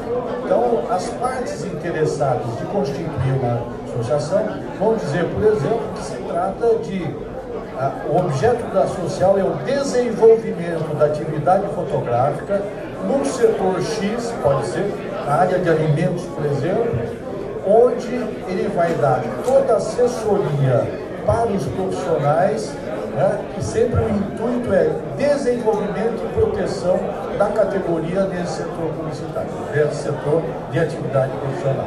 Então, o objetivo fundamental é esse. O primeiro é qual será o objeto da associação. Proteção de uma determinada categoria, um determinado segmento. Isso é simples de se fazer, porque a elaboração de, uma, de um contrato, de um estatuto, né, de um contrato social, onde isso depois de é, é montada uma, uma, uma, uma ata, né, elaborada uma Assembleia Geral Extraordinária de Constituição da Associação, isso é formalizado, quais são os sócios fundadores, estabelece as condições de participação, quem poderá participar, qual será a contribuição mensal, se for o caso, e quais serão as finalidades e os direitos e obrigações dos associados. Isso é simples de constituir, isso é levado a registro cartório de título de documentos ou, ou mesmo da junta comercial em determinadas situações. Obviamente, com essa, essa inscrição, há, haverá necessidade de se transforma, portanto, numa pessoa jurídica, tem uma personalidade jurídica própria.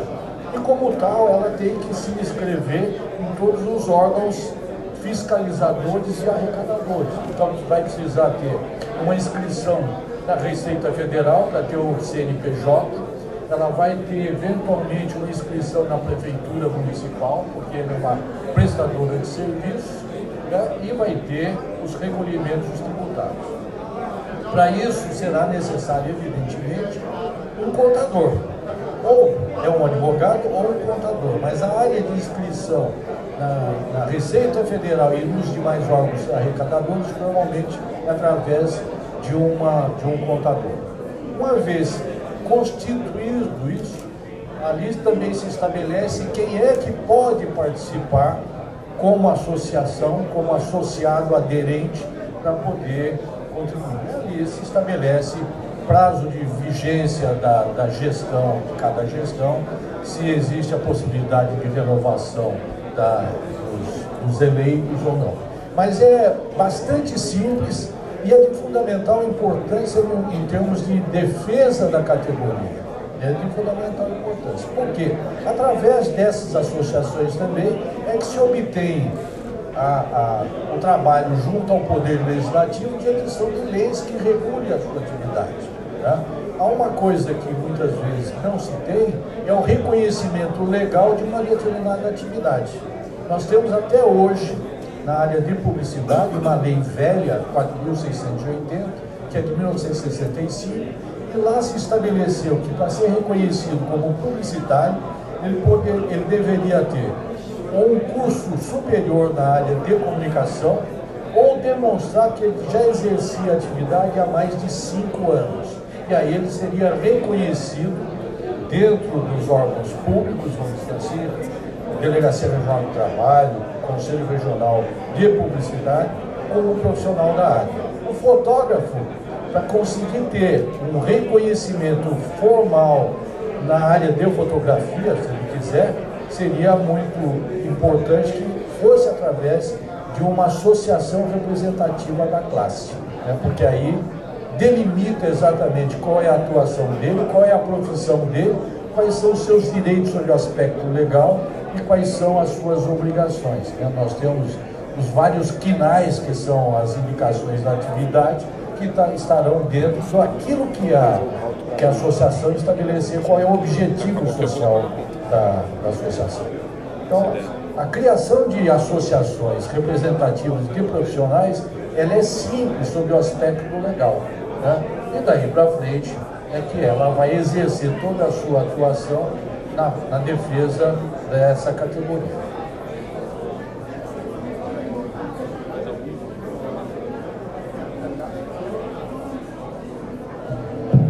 Alguém quer comentar ou falar alguma coisa? Não? Então, doutor Paulo, obrigado.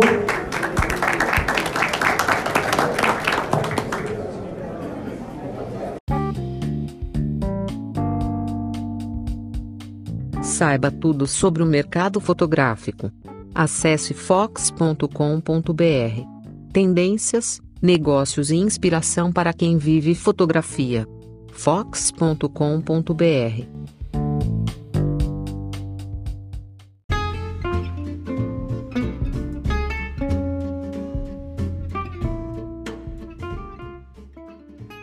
Em agosto vai ter mais uma turma da Escola de Negócios Fox, uma turma presencial. A gente acabou de ter uma na semana passada com participantes de altíssimo nível, uma turma pequena e atividades personalizadas. E a Escola de Negócios Fox foi criada faz dois anos e tem sido muito bacana esse laboratório que a gente criou para conhecer os casos dos fotógrafos, dos negócios de fotografia nas mais diferentes frentes. Tem desde pessoas que estão começando e querem começar do jeito certo, até negócios com 30 anos de mercado, em áreas como formatura, newborn, autoral, fine art, fotografia de família, casamento, gente que tem loja de foto, estúdio, empresa de foto de formatura, é muito bacana.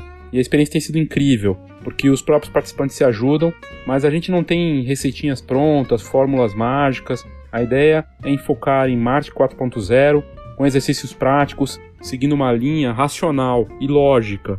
E mais do que oferecer respostas, a gente ajuda a encontrar as perguntas certas para o que cada participante precisa realmente fazer sua própria trilha. A gente tem nesse seminário, que vai acontecer em agosto, a ideia de mostrar as melhores práticas, uma visão abrangente de tendências e negócios e oportunidades e ameaças dentro do mercado fotográfico. É uma iniciativa indicada para quem busca reposicionamento ou simplesmente quer investir na fotografia como negócio. Para você ter uma ideia, na última turma, agora de julho, que aconteceu no dia 25, tinha uma pessoa que saiu do mercado totalmente fora de corporação e que decidiu começar a fotografar a família newborn, porque ela teve filha, depois de muitos anos trabalhando em outro negócio. E agora e ela quer começar do jeito certo. Nem câmera ela tem, mas ela faz algo que poucos fotógrafos fazem quando começam, que é fazer um plano bacana numa atividade que não tem venda de sonho, que não tem receitinha de bolo, como eu já disse.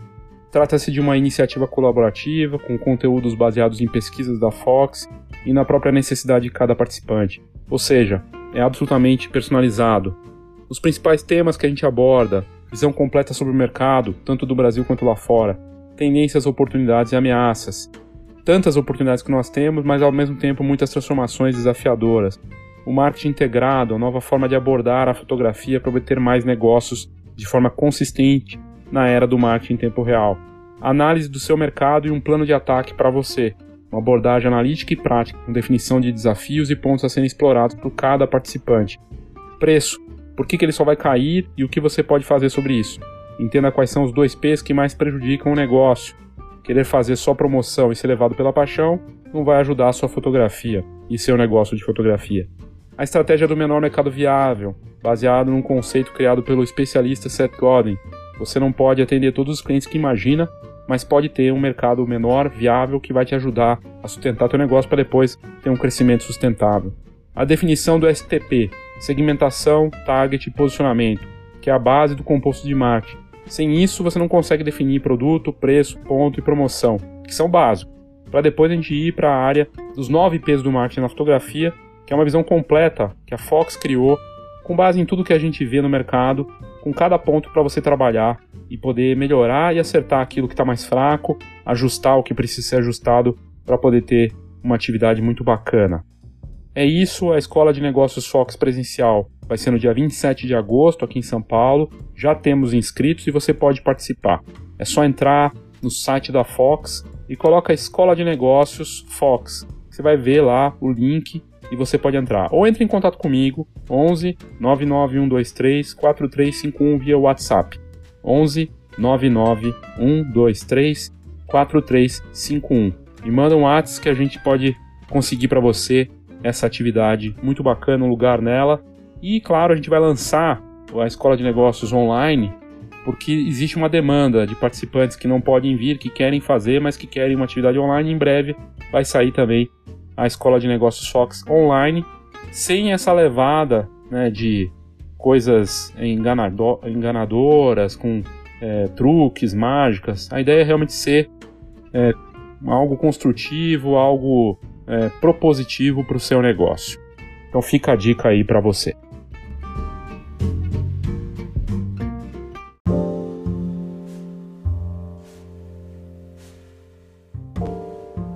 Perto já do fim, eu conversei com o Dan Cooker e com a Maíra Finkelstein, da Legal Demais, empresa do Rio de Janeiro, que faz um belíssimo trabalho com fotocabines, e eu pedi o depoimento deles antes deles irem embora, eles que palestraram, palestraram, né, participaram de debates e, e aí eles deram a opinião deles. Vamos ouvir então os dois, a Maíra e o Dan.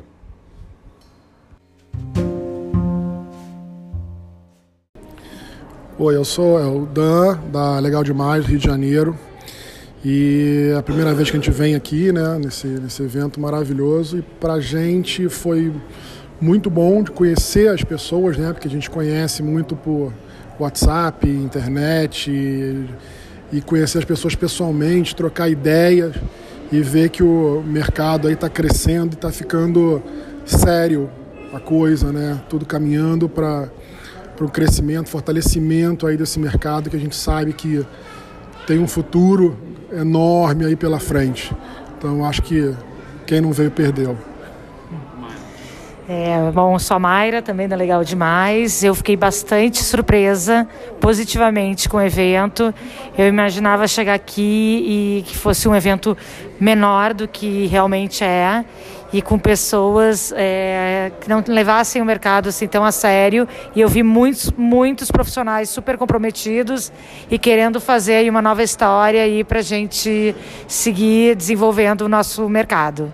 Obrigada. Obrigado, obrigado viu? Obrigadão.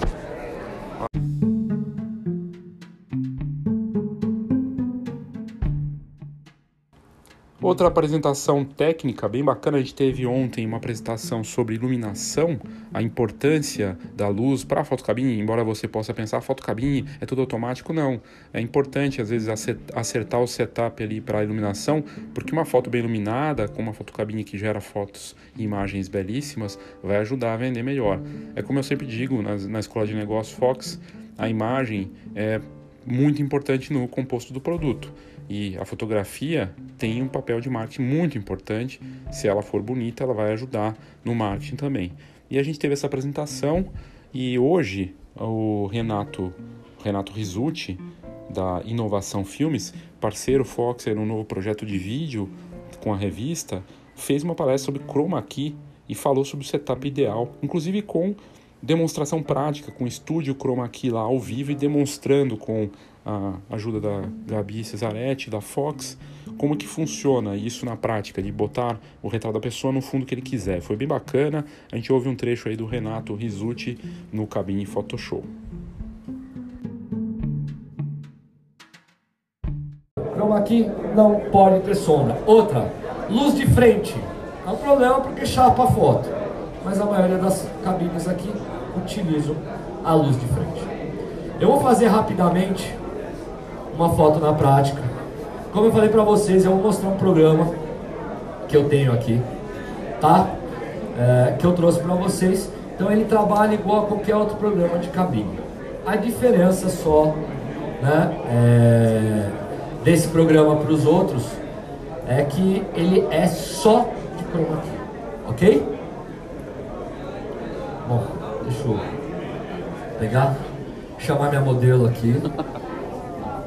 Essa é a Gabi, gente, que vai me assessorar. Você viu? Tá ótimo. É isso aí.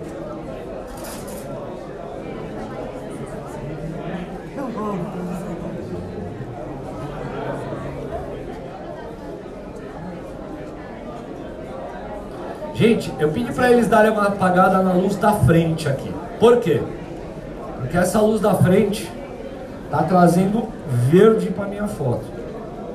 Então ela traz verde no rosto da pessoa. Porque vocês têm que pensar o seguinte: o que, que acontece com a luz? Até para aqueles que são fotógrafos, às vezes tem muito problema em, em buffet colorido, né? Muitas vezes eu direciono meu flash para a parede. Eu vejo um monte de gente fazer isso em festa infantil, coisa e tal, que o buffet é todo colorido e joga o flash no teto ou na parede de trás. Eu nunca posso esquecer que se a luz bater numa parede colorida, a luz vai voltar colorida. E aí estraga a foto de vocês. Então, prestem muito atenção quando vocês estiverem fazendo uma foto. A luz é a coisa mais importante da fotografia. Se eu jogar a luz numa parede colorida, ela volta colorida e estraga a minha foto. Tá? Então, aqui a parte do verde, como ela tem aquela parte de cima ali, o verde está trazendo para cima dela que eu não quero. Ok? Vou pegar a câmerazinha aqui e vou. A minha câmera está em modo de prioridade rapidamente para poder fazer. Nesse caso, eu vou fazer uma foto mais fechadinha, porque como a gente não arrumou o fundo de chroma aqui, então não dá para mim trabalhar tão aberto, ok?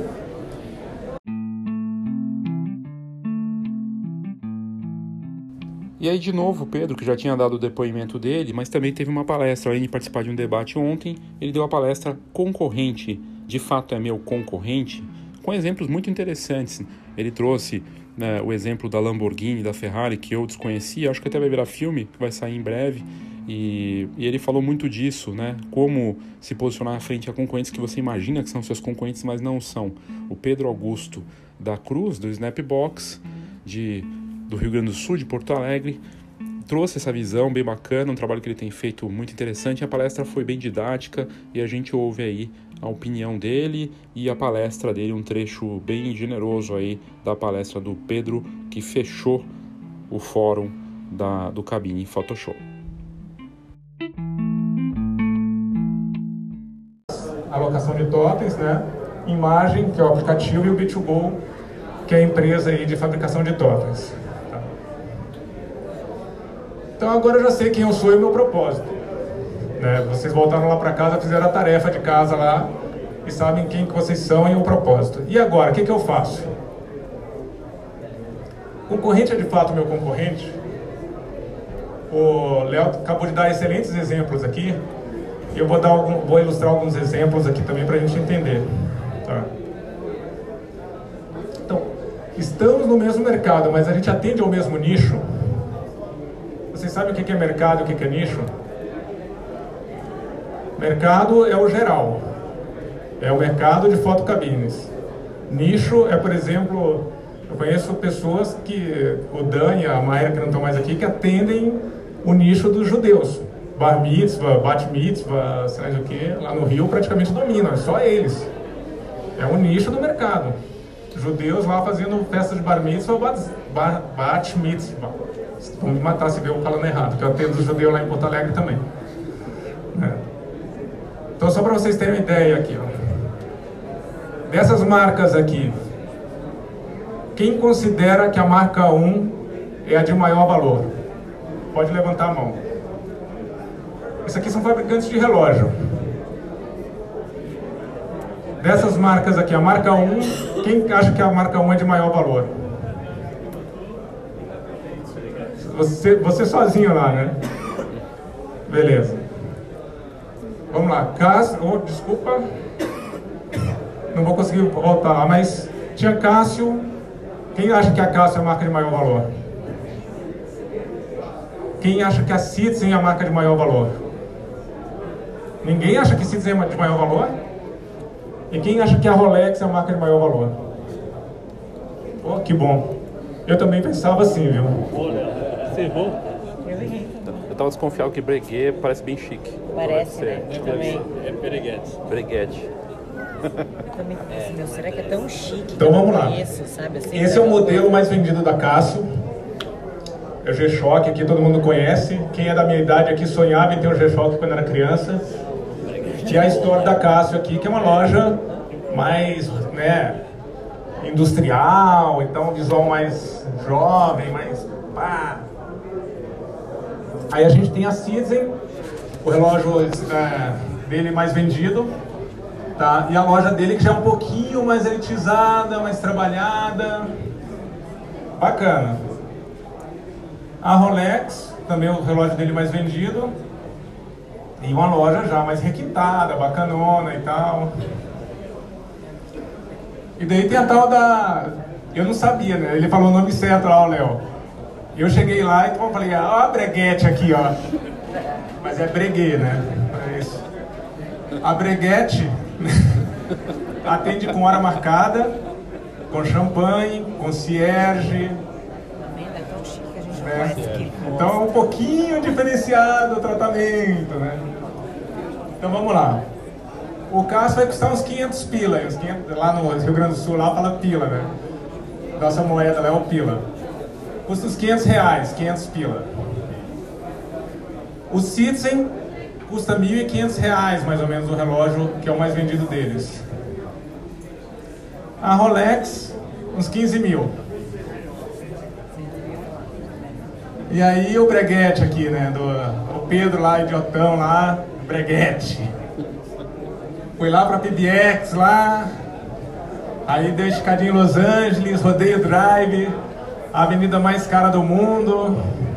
Tirei uma foto lá pros meus parentes lá, mandei no WhatsApp. Olha, os americanos são breguete aqui também, ó. Só os breguete aqui, só os porcaria aqui, ó. Então, reloginho da breguete aí pra vocês, só pra vocês entenderem, o bregue, o breguet, né? Relógio mais caro do mundo, 120 milhões. Por que que a gente não conhece a breguet? Marca de bilionário.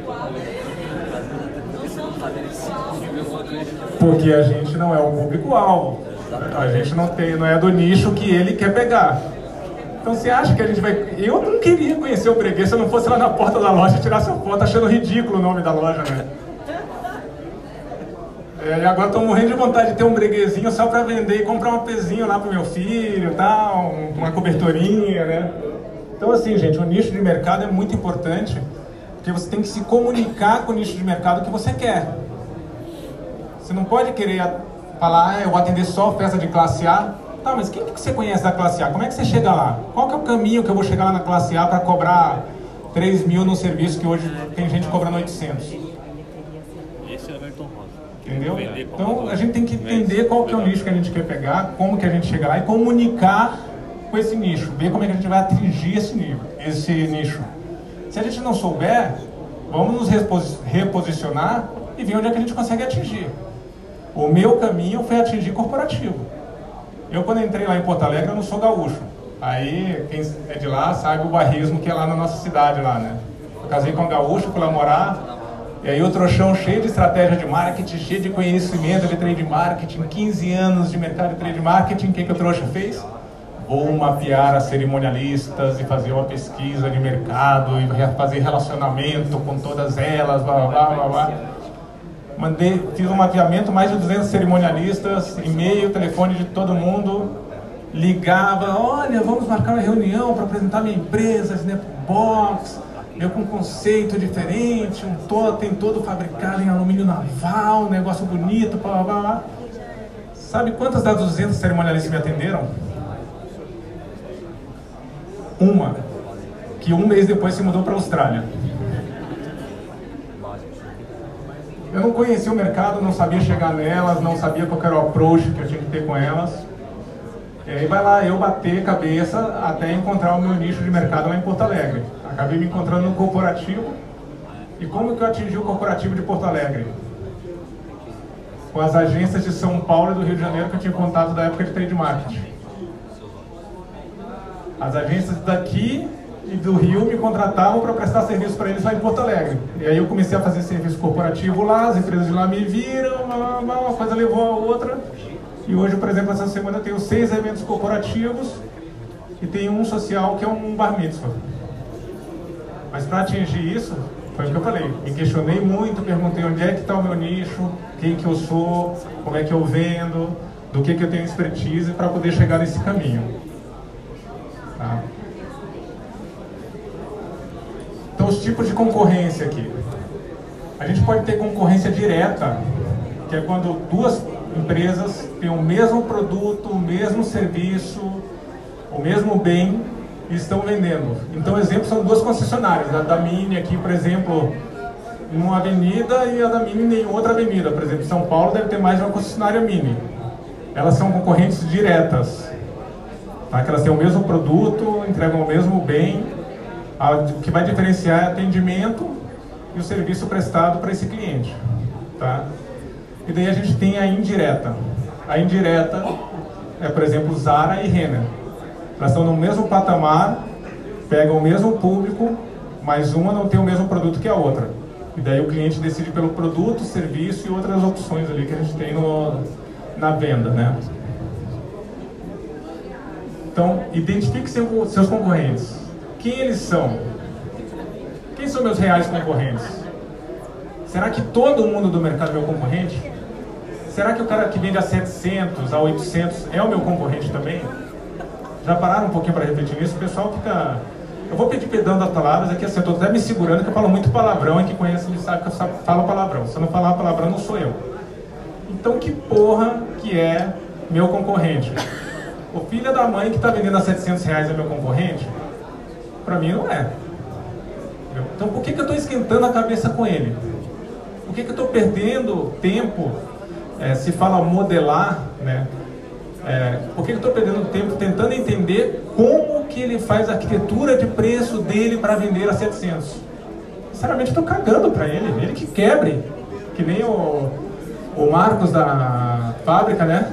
Soltou no grupo do WhatsApp da, do, da pessoal de cabine aí esses dias, falou, meu, se o cara está vendendo a 700, me dá o telefone do cara e e-mail que eu vou mandar todos os clientes que estão chegando aqui que eu não tenho capacidade de atender para ele. Ele mesmo vai se enforcar. Quero que esse cara morra de trabalhar, não tô nem aí. Entendeu? Então, assim, ó, ele não é meu concorrente. Não adianta ficar gastando tempo modelando o negócio dele, tentando entender qual é a arquitetura que ele faz para chegar no preço 700. Não me interessa. Eu não quero atender o evento de 700. Ano passado eu falei aqui para vocês, falei, olha, se você vai no evento que custa que o cara pagou 700 reais, quem que está frequentando esse evento? Exatamente. É normal do ser humano a gente frequentar o mesmo grupo social e da mesma classe social que a gente é, convive, digamos. Então, se está todo mundo numa festa de casamento, de aniversário, 15 anos, que a pessoa pagou 700 reais, vocês têm que imaginar que todo mundo que está naquele ambiente ali está disposto a pagar 700 reais pelo teu produto também. E eu não vou gastar energia para tentar atender evento de 700 reais, não é o meu target. Meu target para evento social é em torno de 1.600 reais. Então esse cara não é meu concorrente. O meu cliente não vai comprar dele e nem o cliente dele vai comprar o meu produto. Tá certo? Onde que eles vivem? Então, onde ele vive é o quê? Qual área que ele atende? Qual que é o ambiente que ele está? Ele atende região metropolitana, ele atende no meu bairro, atende na central, só no centro? Onde é que ele está, esse cara? Onde é que é a localização? Qual é o endereço dele, né? Entrei no site dele lá, qual é o endereço? Bota no Google Maps lá e acha. Vê onde é que ele vai atender. E o que comem? O que comem são os clientes. Quem alimenta a empresa são os clientes. Então o que eles comem é o cliente. Qual que é o cliente que ele pega? O que eu falei. Um grupo de, que pagou lá 700 reais para você botar o totem no casamento, só vai ter gente que está querendo pagar 700 reais. Tá? Então, pra, como eu falei, para mim não é foco. Pode ser foco para alguém, pode ser um grande negócio para alguém. Senão, as marcas de, de cerveja, por exemplo, não teriam uma marca lá, uma, pode citar a marca aqui, não é muito bom não, né? Mas não teria uma cerveja ruim, que vende lá mais baratinha, aí tem uma cerveja boa, que vende um pouquinho mais caro, aí outra melhorzinha que vende um pouquinho mais caro, e tem umas lá com estrelinha vermelha, estrelinha dourada e tal, que custa o dobro da, da, da ruinzinha lá. E tem público para todo mundo. Então cada um pode ser, seguir no seu segmento, independente de vender caro ou barato, ganhar dinheiro. Só tem que fazer uma forma de negócio bom e que seja viável para si mesmo, tá? Desculpa que eu estou meio sem voz, que falei um monte ali na, na, no stand ali, então tá falhando um pouquinho aqui. Então, evite guerra de preços. Tá? Por quanto que vende esse meu concorrente? Que a gente estava falando aqui de 700 reais, 800 reais, sei lá. Por que, que eles cobram isso? Só entende, não fica gastando tempo demais não. Só falar, ah, ele cobra 700 porque o serviço dele é uma bosta. Beleza, é uma bosta, acabou, tchau, vamos, vamos pra frente. Entendeu? Não fica, ai, qual que é a arquitetura de preço, qual que é a margem. Meu, é 700 reais vi, a arte da foto é uma bosta, a câmera é uma bosta, tudo é uma bosta, beleza, tchau, valeu, obrigado, galera, vamos pro próximo. Tá? Fala besteira, né, Rafael? então, esteja ligado no mercado. Nunca subestime novos e velhos players. Alguém conhece esse trator aqui?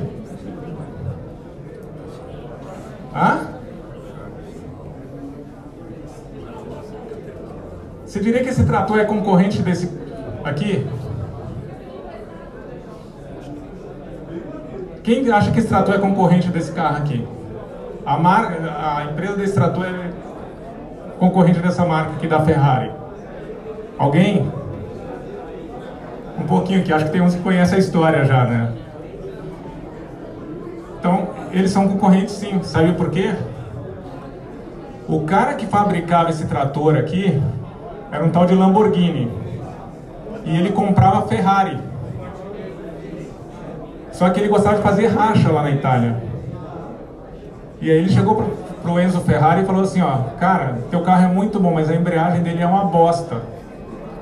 Toda vez que eu vou fazer racha, a embreagem trinca. Então eu fiz o seguinte, eu peguei a embreagem do meu trator e botei na Ferrari. Aí o Enzo Ferrari, no alto da arrogância dele, falou isso aqui para ele, ó.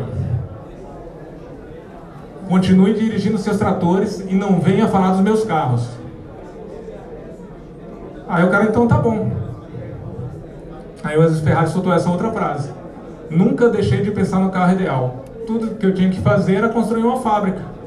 Ele tinha o dinheiro, tinha o capital, entendia o mercado, conhecia as pessoas que consumiam o carro do jeito que ele consumia. O que, que impedia ele de entrar no mercado? E aí tá aí, ó, Lamborghini com trator. E esse carro aqui foi aqui mudou a história aqui. Acho que quem é da década de 80 tinha um pôster desse carro aqui na parede aqui, né?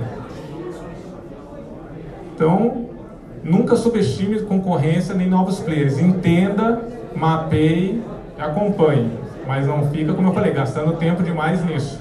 A gente brinca lá no grupo lá que tem umas pessoas que parece que só cuidam da vida dos outros. Não cometa esse crime. Tá? Agora que sei quem é o meu concorrente, o que, que eu faço? Então estabeleça vantagem competitiva, que a gente precisa decolar a empresa, fazer ela crescer.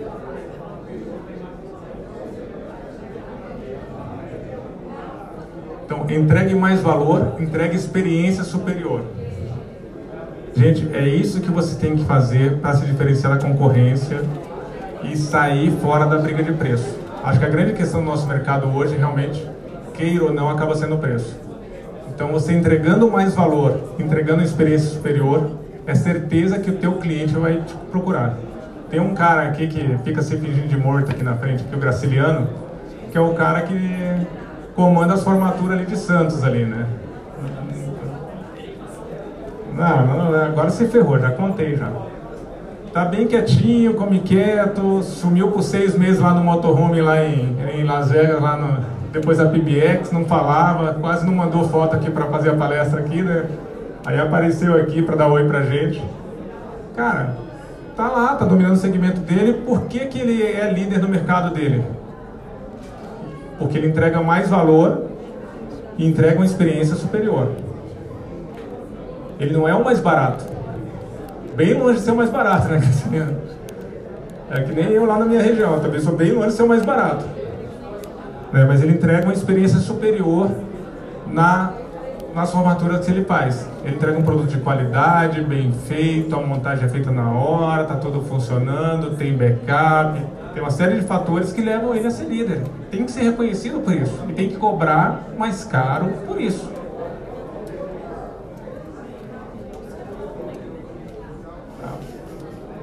Uma pausa rápida para o nosso patrocinador.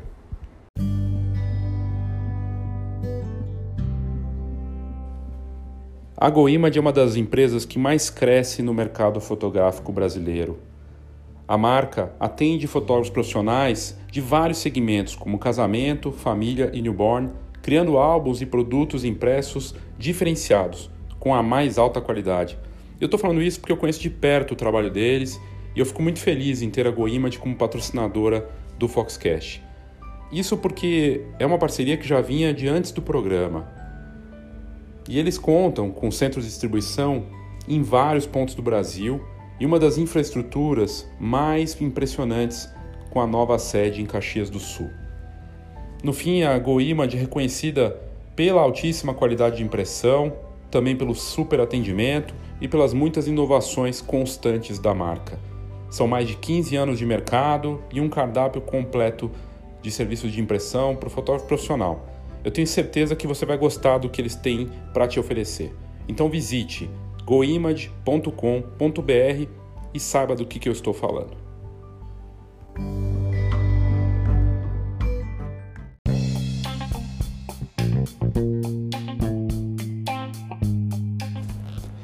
Eu quero agradecer muito a sua audiência. Se você chegou até aqui, muito obrigado. Caso você tenha ouvido todo esse conteúdo, que realmente tem informações interessantes de cada palestra, que servem até para outros mercados.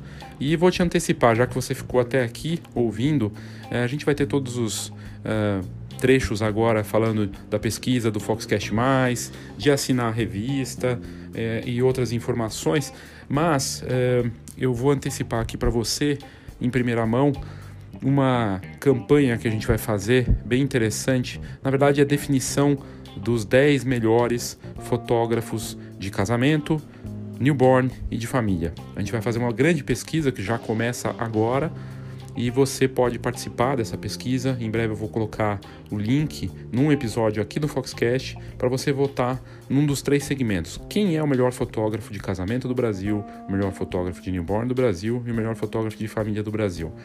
E aí é, podem votar, claro, os interessados, os amigos, os parentes, mas na verdade a gente vai fazer uma grande pesquisa com o mercado, com os colegas, com a indústria, fornecedores e também é, vamos abordar todos. É, só pode votar uma vez, tem um controle lá para ser feito nesse formulário e a gente aborda questões como negócios e estilo dentro dessas três categorias que movimentam muito do mercado fotográfico.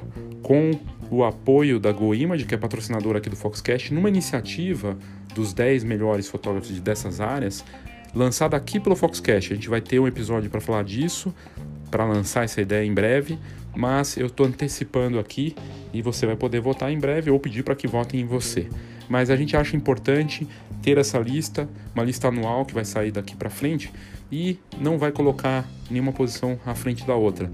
Vão ser os 10 melhores juntos, não tem primeiro nem último lugar, não tem primeiro e décimo. Estão todos juntos ali, eles vão poder dizer, quem estiver nessa lista, estou entre os melhores, mas não que ele seja o melhor de todos. Até porque isso, isso é muito subjetivo e, e essa iniciativa vai ser bem bacana. E eu espero que você participe, seja votando, mas também de repente pedindo para que votem em você. Em breve, mais informações sobre o Top 10 do Foxcast. Agora você pode assinar o conteúdo do Foxcast de forma a você receber a cada duas semanas um conteúdo especial para o seu negócio direto no seu e-mail. Para você assinar é muito simples. A gente criou um link dentro do Anchor que faz com que você possa contribuir escolhendo o valor que você quer contribuir. São três faixas de valor, você escolhe. Tem uma bem barata, uma mediana e uma mais cara mas você pode muito bem fazer na mais barata, não tem problema nenhum. Você vai receber esse conteúdo a partir do momento que fizer a assinatura, colocando seus dados de cartão de crédito, seu nome e e-mail. É só fazer isso e é muito fácil. A gente recebe os contatos e começa a te mandar. Basicamente, os dois conteúdos que você vai receber é o relatório Foxcast+, que traz um mapa de tendências relacionadas às notícias Fox, com uma visão contextualizada, mastigadinho com as oportunidades e contextualizada para esse assinante do novo Foxcast+. E o outro conteúdo é o Foxcast Mais Enfoque. Informação para quem decide ou necessita de melhor decisão é a participação da Escola de Negócios Fox com estudos de caso, com um olhar muito particular sobre os cases e como você pode aproveitar essas inspirações e os exemplos desses cases do que acontece no Brasil e lá fora. São conteúdos especiais de marketing orientados para o ramo fotográfico com informações valiosas para o seu negócio da fotografia. E como é que você faz para fazer a assinatura? É simples. Você pode ir no nosso canal, no Spotify, só colocar lá Foxcast no Spotify e no, na explicação na bio da nossa página vai aparecer. No site da Fox também, se você colocar uh, Foxcast no, no, na busca do, do, do, site da Fox, também vai aparecer lá uh, informações. Mas o jeito mais fácil é você entrar no seguinte endereço. Eu vou soletrar para você: bit bit.ly barra assina Fox Cast Plus, tudo junto. Então é o bit.ly bit.ly barra assina Fox, tudo junto, Fox com H, né? Cast Plus, tudo junto, assina Fox Cast Plus, né? O Plus é P-L-U-S. Você clica nesse endereço, coloca aí, entra lá no browser do seu smartphone ou no computador, você vai entrar, vai aparecer as três opções para você fazer a assinatura do conteúdo exclusivo do Foxcast. E aí você vai receber, a partir do momento que você fizer a assinatura, esse conteúdo quinzenalmente, tanto do enfoque quanto o relatório Foxcast+. E você escolhe quanto você quer investir. Você pode investir lá o valor que você quiser, você bota seu nome, seu e-mail, cartão de crédito. É uma plataforma segura de pagamento internacional, inclusive que foi comprada agora pelo Spotify. Você escolhe quanto você vai contribuir mensalmente. É uma assinatura, obviamente mensal, e agora você vai poder então assinar o Foxcast Mais. Se você contribuir, primeiro você torna possível a gente manter o alto nível do programa e ver o que, que a gente vai preparar ainda mais para você a partir disso. Dependendo da demanda que a gente tiver, né, da adesão, a gente vai poder fazer mais e melhor. Eu espero que você acredite na gente, assine o Foxcast Mais e vamos fazer esse podcast crescer ainda mais. Obrigado e assine o Foxcast Mais.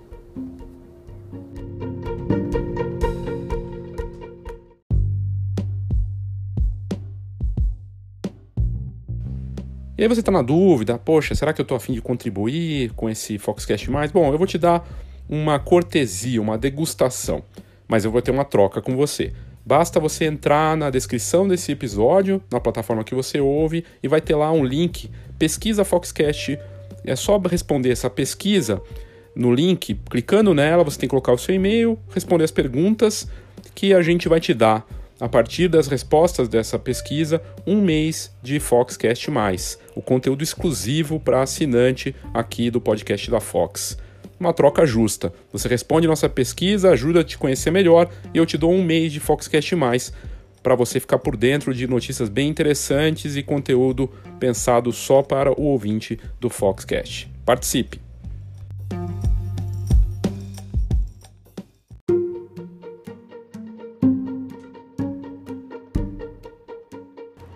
Obrigado pela sua audiência, obrigado por ter escutado esse episódio do Foxcast. Caso você queira participar, mandar sua opinião, sugestão, crítica, você pode fazer clicando no próprio descritivo desse episódio.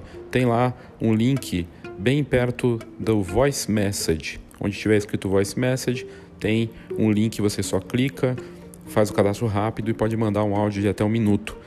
Você pode inclusive entrar em alguns dos episódios futuros aí do Foxcast com sua participação. Basta enviar. E sempre lembrando para assinar a revista Fox, agora em nova fase, junto com o Camera Club. Assinando a Fox, você já automaticamente ganha adesão ao Camera Club e vice-versa.